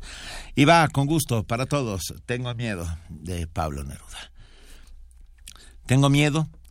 La tarde es gris y la tristeza del cielo se abre como una boca de muerto. Tiene mi corazón un llanto de princesa olvidada en el fondo de un palacio desierto. Tengo miedo y me siento tan cansado y pequeño que reflejo la tarde sin meditar en ella. En mi cabeza enferma no ha de caber un sueño, así como en el cielo no ha cabido una estrella. Sin embargo, en mis ojos una pregunta existe y hay un grito en mi boca que mi boca no grita. No hay oído en la tierra que oiga mi queja triste, abandonado en medio de la tierra infinita. Se muere el universo de una calma, agonía, sin la fiesta del sol o el crepúsculo verde. Agoniza Saturno como una pena mía. La tierra es una fruta negra que el cielo muerde. Y por la vastedad del cielo van ciegas las nubes de la tarde como barcas perdidas que escondieran estrellas rotas en sus bodegas y la muerte del mundo cae sobre mi vida. Primer movimiento clásicamente universitario. Son las 9 de la mañana con 25 minutos. Sí, eh, repetimos el nombre de este poema que, tanto les ha gustado aquí a nuestros queridos radioescuchas. Benito, es Tengo miedo. Tengo miedo. Pablo Neruda. Venga. Nos, nos gusta muchísimo, Tengo gracias. miedo, pero no me rajo, pues. No me rajo. Hay muchísimo que decir, muchísimo que resistir. Y desde aquí nosotros los invitamos a que sigan haciendo comunidad con nosotros. Estamos en el teléfono 55 36 43 39. Estamos en arroba P Movimiento en Twitter y en Diagonal Primer Movimiento UNAM en Facebook. Que también hay que recordarles que tenemos correo electrónico que es primer movimiento UNAM arroba gmail.com. Mándenos postales sonoras, cuéntenos qué han estado haciendo en estos días, a dónde se han ido cómo están viviendo esta realidad de los tiempos tan difíciles, a través de, qué red social se van a comunicar. Bueno, aguántense porque la mesa del día nos va a contar un poquito de, cómo lo estamos viviendo. Vámonos a la mesa. Venga. De acuerdo con... La mesa del día. Ahí está. Ahí estuvo. De acuerdo con diversos investigadores, el amor romántico es un concepto elaborado durante los siglos XVIII y XIX que va quedando en desuso en un mundo globalizado que aspira a la independencia y el consumo, donde las redes sociales y las nuevas tecnologías han modificado las formas de comunicar e incluso las de amar. Durante el siglo pasado, las formas en que se expresaba el romance fueron cambiando conforme las pasiones dejaron de ser ocultas. ¿A qué se refiere esto? El, quien nos escribió esta, esta introducción ya se puso roja. Está bien. A ver, mientras transitamos la segunda década de este nuevo milenio, el amor, el romance y la pasión hayan nuevos escenarios que están relacionados con el mundo virtual. Es cierto. En principio, un chat permite comillas, conocer personas desde la intimidad e independencia del hogar mediante una computadora que hace de vínculo puente entre dos individuos que pueden imaginar y hacer planes sobre encuentros reales. ¿Tú has conocido a alguien por internet, Benito? No. ¿No? No. ¿Alguno de los sí, a lectores, pues, pero no, no. No, parejas como tales, no, no, intereses Oye, románticos. tengo mi pareja tiempos pre-internet, desde, llevamos 26 años casados. Eh, ahí. Eh, eh, esto quiere decir que es un fenómeno reciente que vamos a discutir entre todos. Los que nos están escuchando, alguien de aquí eh, tiene consiguió pareja a través de redes sociales. Tengo una amiga que que está casada hace siete años gracias a, que encontró en internet a su pareja. Que no es lo mismo hablar de, de, Facebook o de Twitter que hablar, por ejemplo, de Tinder o de Kickoff, que son aplicaciones cuya instalación crea, bueno, se crea para los usuarios y da un espacio donde se desarrollan relaciones basadas en la inmediatez. Eh, podemos hablar de varias, podemos hablar de Tinder, podemos hablar de Grindr, podemos hablar de, de es que hay tanta escena que se llama Her, vamos a discutirlo. Hoy vamos a conversar sobre la influencia influencia del paradigma digital en las relaciones interpersonales, sus particularidades y consecuencias en los vínculos que se generan. Nos acompaña aquí en la mesa de primer movimiento, en la cabina de Radio UNAM, Magda Liralí Rendón García, psicóloga y maestra en comunicación, especialista en educación a distancia, capacitadora y docente en la UNAM desde hace 19 años. Qué gustazo, Magda, que nos acompañes. Buenos Hola, buenos días. Muchas gracias. Gracias por la invitación. No, bienvenida. ¿Qué tema este, además? Sí. A ver, ¿por dónde empezamos? ¿Qué implica, comillas, conocer a alguien en línea. Ok, tiene sus ventajas y sus desventajas. El hecho, bueno, es una realidad que las redes sociales existen y que nos estamos comunicando y estamos interactuando a través de ellas. Cierto. La forma en que usamos estas aplicaciones y los objetivos de las personas que lo usan, ahí es donde empezamos con las ventajas y las desventajas. ¿Qué implica? Implica eh, romper estas barreras de distancia, de tiempo, implica lidiar un poco con la timidez y estos problemas que a veces tenemos para comunicarnos con las otras personas. Implica poder ampliar estos espacios de comunicación. A lo mejor eh, por las distancias ya no podemos ver a nuestra pareja tan seguido, pero podemos estar en contacto a través de estos espacios. Las desventajas sería aplicaciones, bueno, no sé si desventajas, pero hay aplicaciones como Tinder en donde una persona busca pareja, o bueno, las personas buscan pareja y cuando hacen el famoso match, cuando las dos personas eh, se gustan, entonces ya empiezan esta conversación. Esa sería la parte positiva. ¿no? Eh, están coincidiendo en gustos, en intereses, los dos quieren pareja. El problema es cuando una de las dos partes no muestra la información real. Por ejemplo, son casados o casadas y no lo dicen. Buscan, dicen que buscan una relación de pareja formal, pero en realidad quieren una relación eventual. Eh, y la parte mucho más eh, complicada que es cuando están buscando gente para pues se va a oír muy eh, exagerado, pero es real, para acoso, para robo, Hay predadores, para los predadores, exactamente. Hay, hay, todo un tema, eh, precisamente, si nos podemos, si nos podemos ir hasta este extremo de la trata, del secuestro, de la, de la violencia que se da en redes sociales, eh, pero podríamos regresar a lo mejor unos pasos a la información real o no que proporcionamos cuando generamos un perfil hasta en nuestro mismo Facebook, eh, tengo esta impresión y me gustaría eh, reflexionarla contigo, Magna, de que realmente nunca estamos siendo eh, los verdaderos que somos, digamos, de carne y hueso en redes sociales. Construimos personajes y nos encanta mostrar fotografías en Instagram de cómo estamos este, comiendo en este lugar o cómo estamos haciendo esto en este otro lugar. compartimos diferentes personalidades, que eso es otro fenómeno interesante, en cada una de las redes. Yo, Luisa, no soy la misma Luisa en Instagram, que soy la misma Luisa en Twitter que soy la misma Luisa en Facebook y que a lo mejor en alguna otra aplicación para conocer gente, que no la tengo, pero suponiendo que fuera el caso, eh, podría tener otra personalidad. Cuántas personalidades tenemos y si realmente, en algún momento realmente mostramos lo que somos. Voy a, soltar una pregunta a la pregunta que es cuándo realmente somos lo que somos. Bueno, es decir, en cada escenario somos distintos, ¿no? En casa nos comportamos de una manera. Eh, por ejemplo, a mí de repente en casa me dice, no, soy tu alumno, entonces no me hables así, por decir un ejemplo, ¿no? o sea, todos tenemos distintas facetas, distintas, no quiero decir personalidades, pero bueno, distintas imágenes que presentamos en ciertos entornos. Y es cierto, en las redes sociales se da. El problema es cuando de este lado creo todo lo que me dice el otro, que también se da de manera presencial. El problema es que con las redes yo puedo poner una fotografía de hace 20 años o, de un o de otra persona porno y vas a quedar muy bien, pero no es la verdad. Pues. Exactamente, exactamente. Por eso hay que ser muy cuidadosos. No quiero satanizar las redes ni quiero satanizar las aplicaciones, pero sí quiero poner el, el, énfasis de ser cuidadosos con lo que decimos y con lo que hacemos a través de las redes. Porque además, yo insisto, tanto de manera presencial como a distancia, pasa ¿Cuántas veces no creemos en esos eh, juramentos de amor y que no son reales? ¿no? El problema es que ahora es mucho más complicado porque no ubicamos a la persona, solamente ubicamos una imagen. una, una idealización, un imaginario.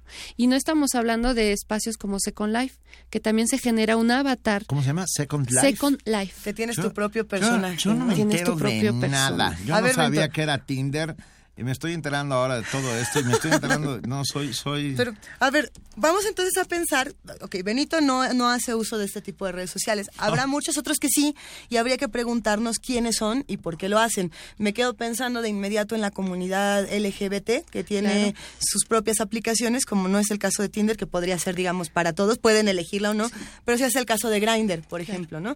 Eh, y hablando con muchos usuarios, me di a la tarea de contactar a algunos para ver por qué la usaban, lo que me respondían es, no hay un espacio para conocer personas tan sencillo como lo tienen los heterosexuales.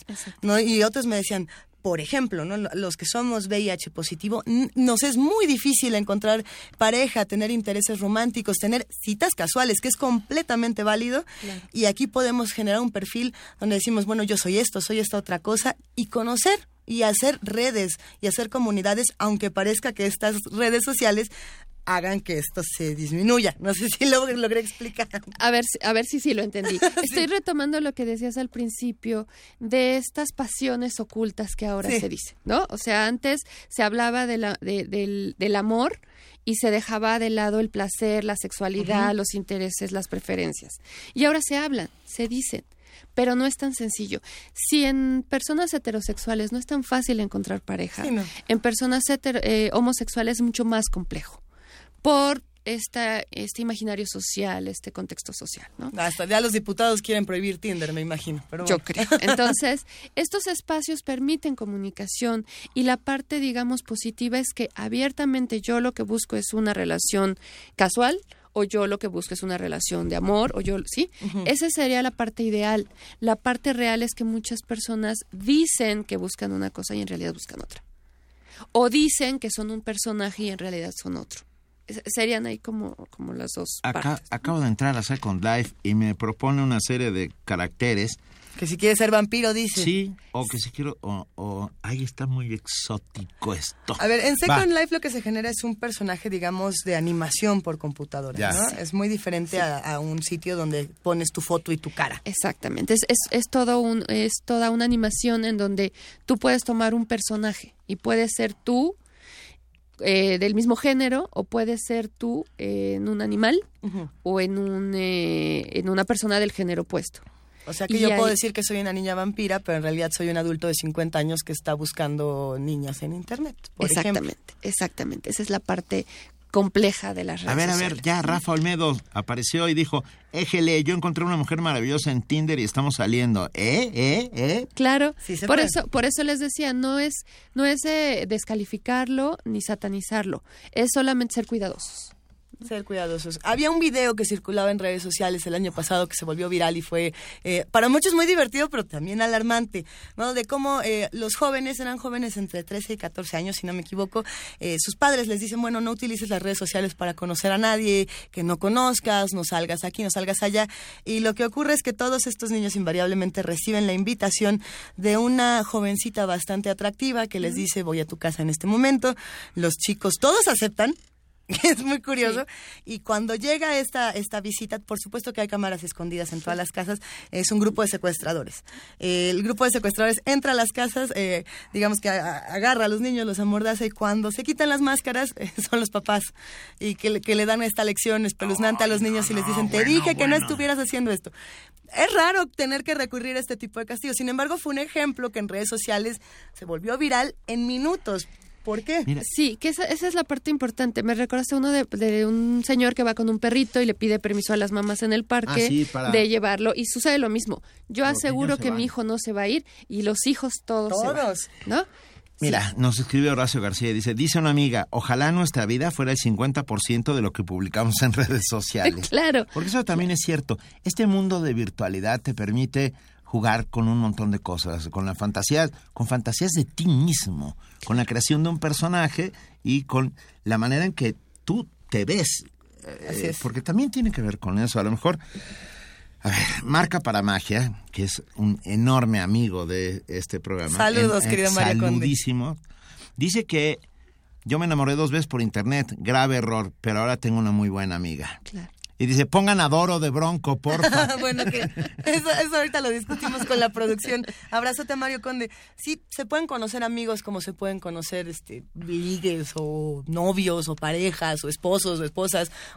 Sí, ha habido muchos casos en los que sí conocen a alguien, se enamoran, es más, son eh, eh, empiezan una relación a distancia y después de un tiempo ya uno de los dos viaja al otro país, al otro estado a la otra colonia y se conocen, conviven, resulta que efectivamente son lo que dijeron que eran, se enamoran y se casan. sí, sí hay este, Esto que acabas de contar, una amiga mía ah, vive muy feliz en Alaska desde hace y, y se casó con el personaje conocido vía internet. Eh, me, gustó el principio de todo lo que dijiste. Bueno, me gusta todo lo que estás diciendo, porque me parece muy inteligente. Magda Liyali Rendón García. Es Liyali. Sí. Ah, que fue que fue no hay que satanizar a las redes. En eso estoy completamente de acuerdo. Ah, incluso mm, se habla de banalidad se hablan de montones de cosas pero yo he encontrado en Facebook mi propio periódico. Y es y, así lo utilizo. Soy un cronista del siglo XIX que tiene una herramienta del siglo XX en del siglo XXI en mis manos. En el caso de las relaciones interpersonales no estaremos perdiendo algo en el camino Magda Creo que insisto en el uso. Eso. Depende del uso. O sea, yo puedo tener a mi pareja, tal vez no la veo todo el tiempo, pero de repente le mando mensajitos. A mí me gusta poner el ejemplo de las cartas.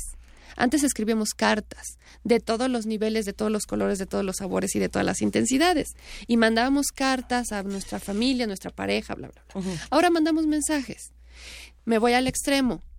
Cinco mensajes cada minuto, entonces eso ya no es productivo ni agradable y demás. Pero un mensaje de vez en cuando a nuestros amigos, a nuestras parejas, puede ser. Yo le mando muchos mensajes a Luisa y no me contesta, o sea que no. Pero, ah, ese, es, un punto interesantísimo. Algunos de nosotros no sabemos hacer eh, este uso inmediato de las redes sociales. Es mi caso. De hecho, eh, hice el experimento el día de hoy de no prender mi teléfono durante estas tres horas de programa. No lo tengo aquí y estoy viendo cómo, cómo se siente uno sin tener el teléfono a la mano, sin tener estas herramientas.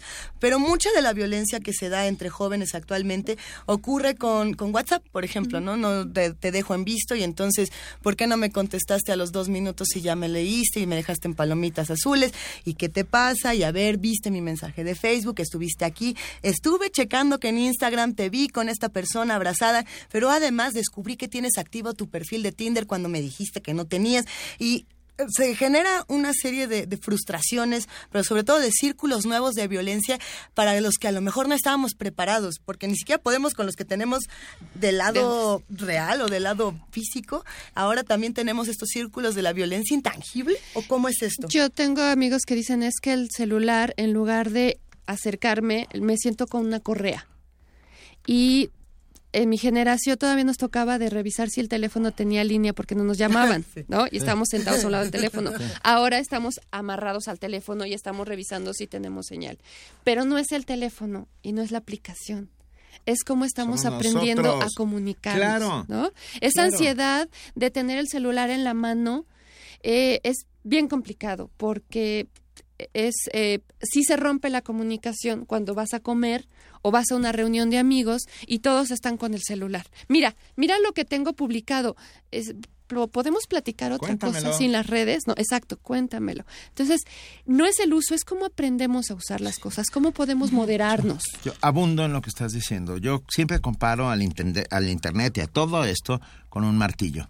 Con un martillo tú puedes, sí, tú puedes colgar con un martillo una reproducción de Van Gogh en tu cuarto y crear belleza a tu alrededor o pegarle en la cabeza a tu vecino hasta matarlo.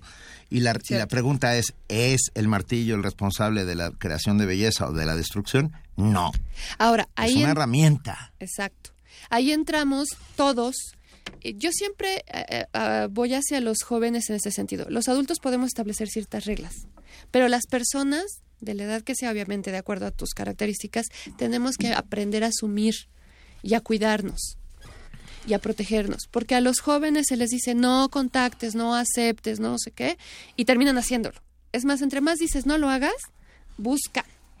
Es más fácil decir sí puedes tener contacto, pero ser muy cuidadoso. ¿Quién te escribe? ¿Qué te pregunta? ¿Qué información le das?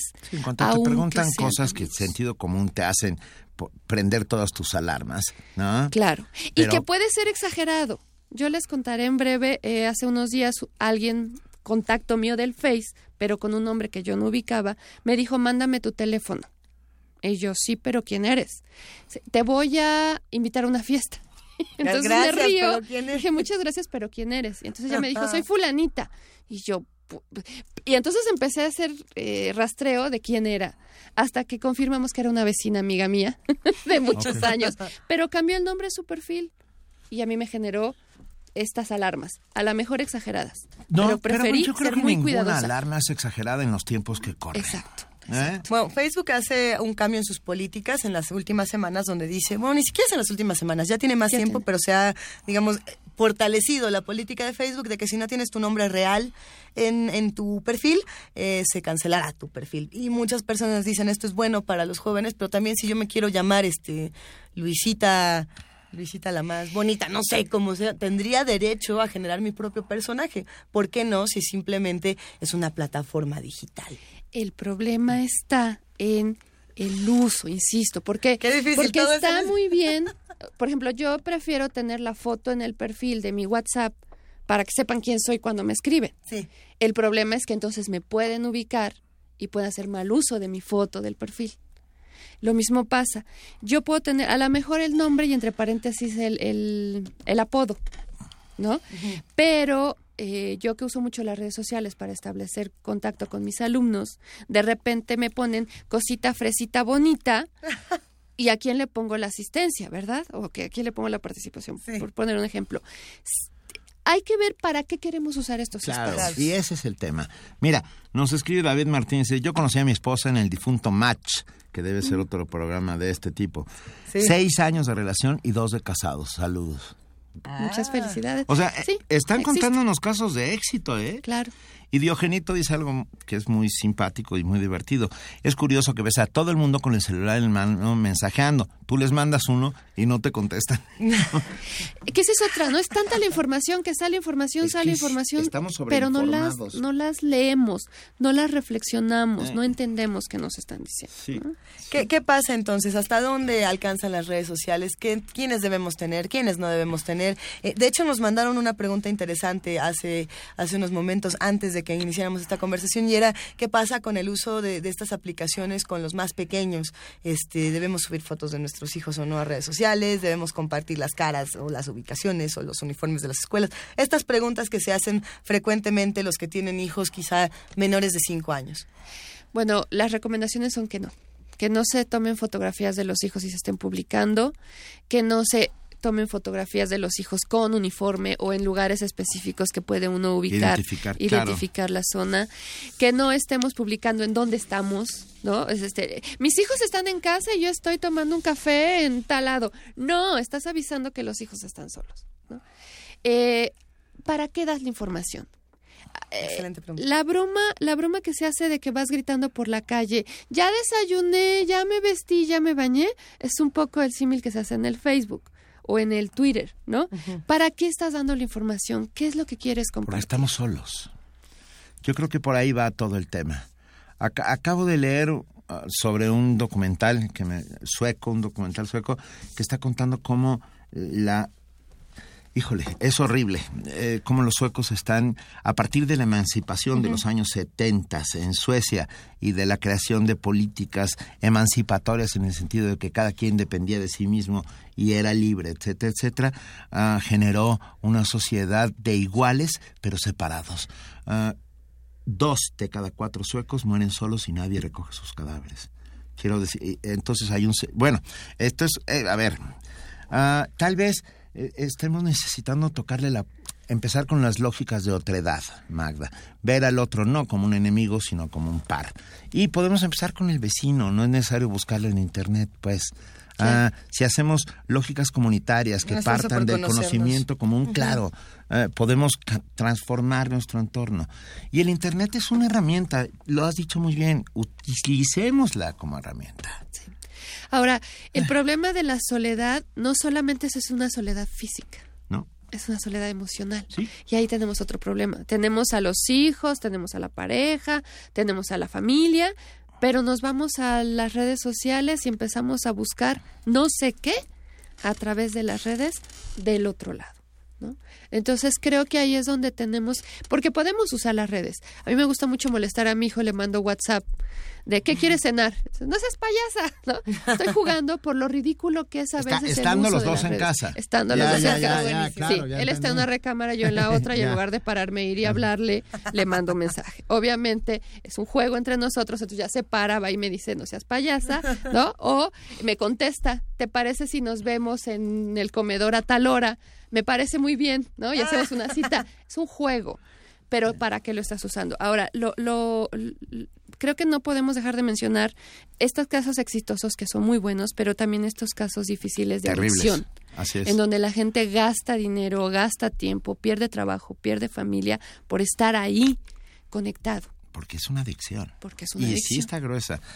Mira, otra vez Mario Conde, que está oyéndonos atentamente, mandamos un abrazote, Mario, que dice, si tus amigos hacen más caso de su celular que, que de ti, entonces vuélvete más interesante que el Internet. Ah. Me parece, me parece una gran frase. Es una gran frase. Pues sí, queridísima Magda, te queremos agradecer muchísimo por haber estado con nosotros el día de hoy. Creo que va a ser una charla que tendremos que repetir en numerosas ocasiones porque el uso de redes sociales, tanto para eh, conocer personas como para transmitir nuestras propias, eh, nuestras propias reflexiones, es algo que tenemos que estar atendiendo. Otro caso de éxito de un sueco que se salvó. Libertad Pineda dice, conocí a mi esposo a través de un sitio web para intercambiar postales. Él es de Suecia, de un pueblo pequeño. Somos felices. Muchas felicidades. Qué bueno, qué bueno, qué gusto. Pues parece que, que el amor sí está triunfando en Internet y que también el, el, el, hecho de que sí se puede hacer comunidad. Creo que nosotros lo hemos podido comprobar muy bien en nuestras redes sociales porque sí conocemos a las personas que, que nos escuchan. eh, sí, hay casos, hay casos que también son, son graves y habrá que analizarlos. ¿Cuántos de aquí? A ver, ¿cuántos han tenido un stalker?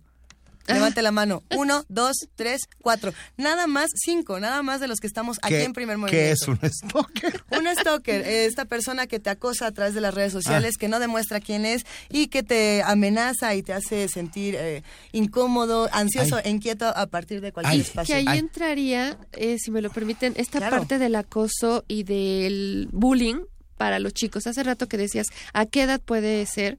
Bueno, dependerá de las reglas de los papás, pero sí hay que estar muy atentos a qué están viendo, cómo están contactando y explicarles la realidad de lo que hay en las redes y así como los enseñamos a defenderse o les explicamos cómo cuidarse del, del acoso y del abuso de sus Sí. compañeros presencialmente, cómo hacerlo en las redes porque se, ha- se da mucho el acoso. Ahí, ahí ese es otro tema que y se va a hacer para una mesa completa, el, de, el del cyberbullying, el de, por ejemplo, la, la canadiense Amanda Todd, que se suicida hace unos Sí. años eh, por este acoso y que más adelante se descubrió que era una red de pederastas la que le estaba haciendo este bullying, no sus propios compañeros. Exacto. Si bien sus compañeros se sumaron al bullying y empezaron a decir, ay, sí, este, tómate tu, tu botella de cloro, me parece que era lo que le mandaban en memes y en diferentes eh, imágenes, fue una red de adultos y entonces habría que cuestionarnos quiénes son los jóvenes que están en el Internet, con qué máscaras se están pintando. Hay que tener mucho cuidado. Y lo que pasa con los jóvenes, porque a mí me dicen tómate esto y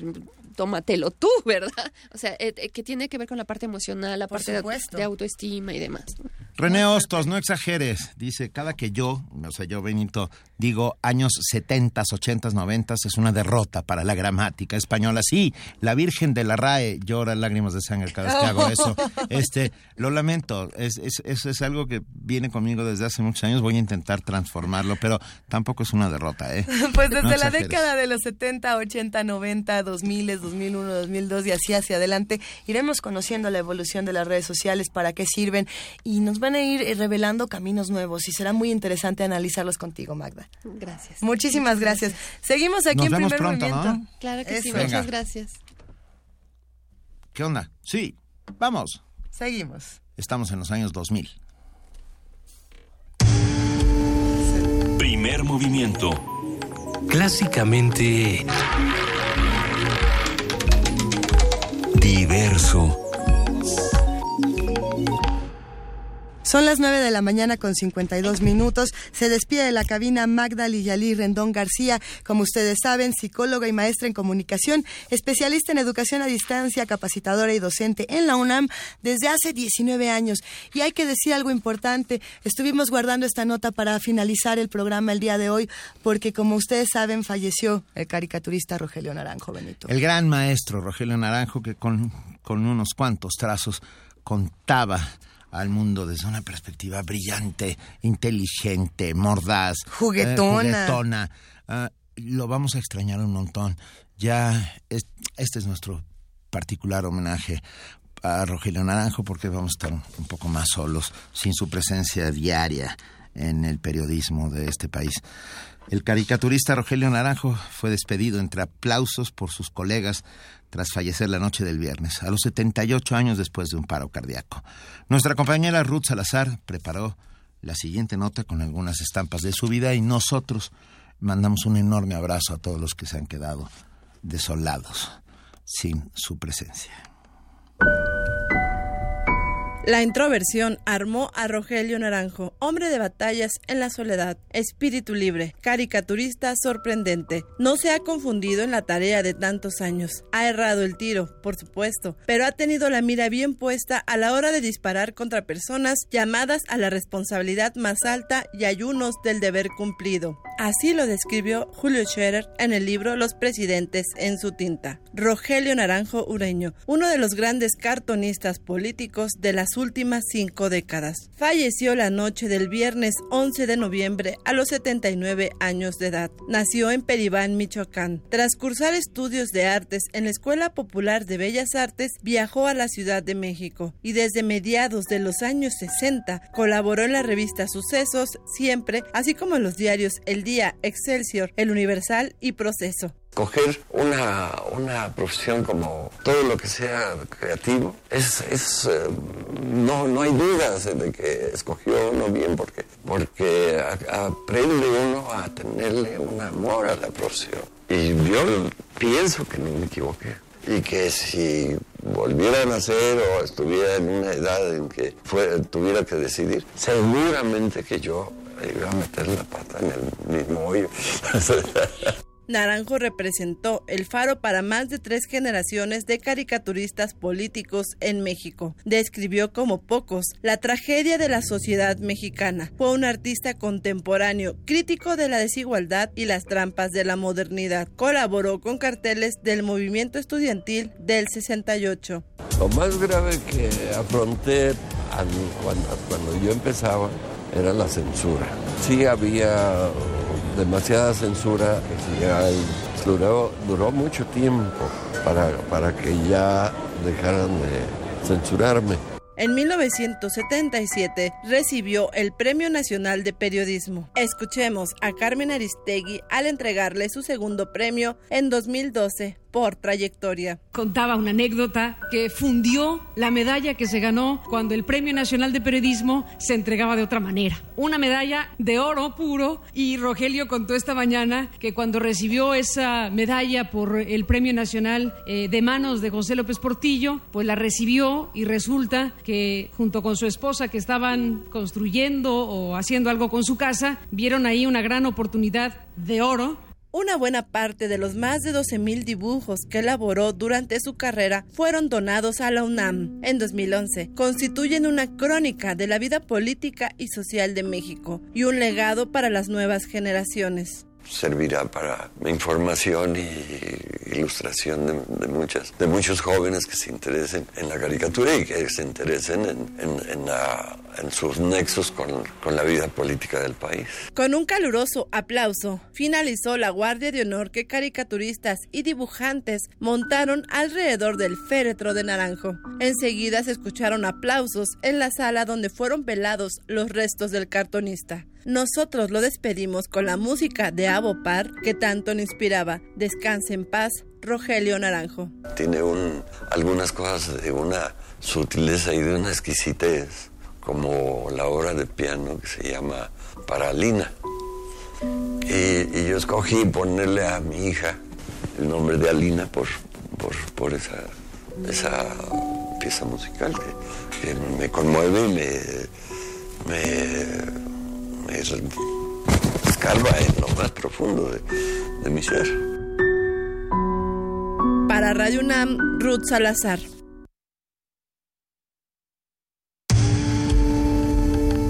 Movimiento. Clásicamente... Diverso. 9 de la mañana, 57 minutos. Estamos hablando de nuestras intimidades. Nosotros tenemos un chat de WhatsApp que se llama Los Ñoños, Los Ñoños contraatacan, imagínense. Es un buen chat. Sí, es un gran chat. Y ya tenemos con nosotros a nuestra queridísima Amalia Fernández, coordinadora de invitados, que nos viene a contar qué va a haber mañana en Primer Movimiento. Hola Amalia. ¿Cómo están? Hola, buen día. Aquí todavía estamos impresionados con nuestra charla sobre redes sociales, pero mejor saber qué va a pasar mañana, querida Amalia. Minuto mágico. minuto mágico. O sea que tienes un minuto. perdón. bueno, mañana, mañana en primer movimiento. Mañana toca martes de salud. Vamos a hablar sobre la plasticidad del cerebro. Va a estar interesante. Eso. Preguntaremos cómo ejercitarlo. Ah, Ese es un punto importante para la plasticidad. Y en nuestra mesa tenemos la familia hoy. Esto a partir de un simposio que se llama Miradas Contemporáneas a la Familia. ¿Qué se considera familia?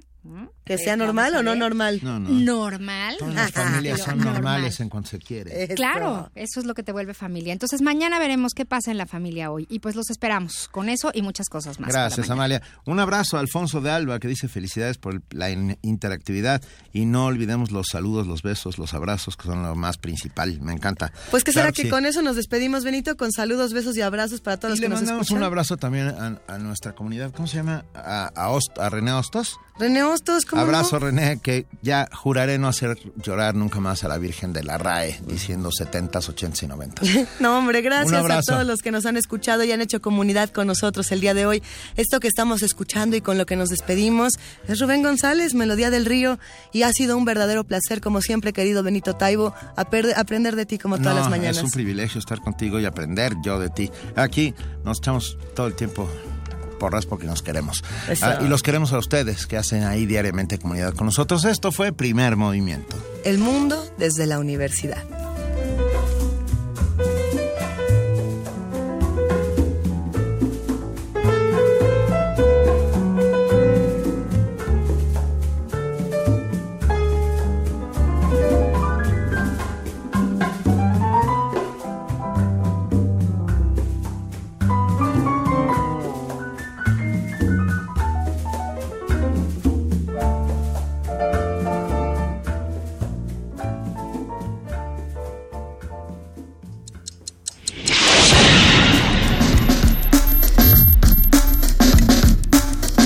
Radio UNAM presentó Primer Movimiento. El mundo desde la universidad.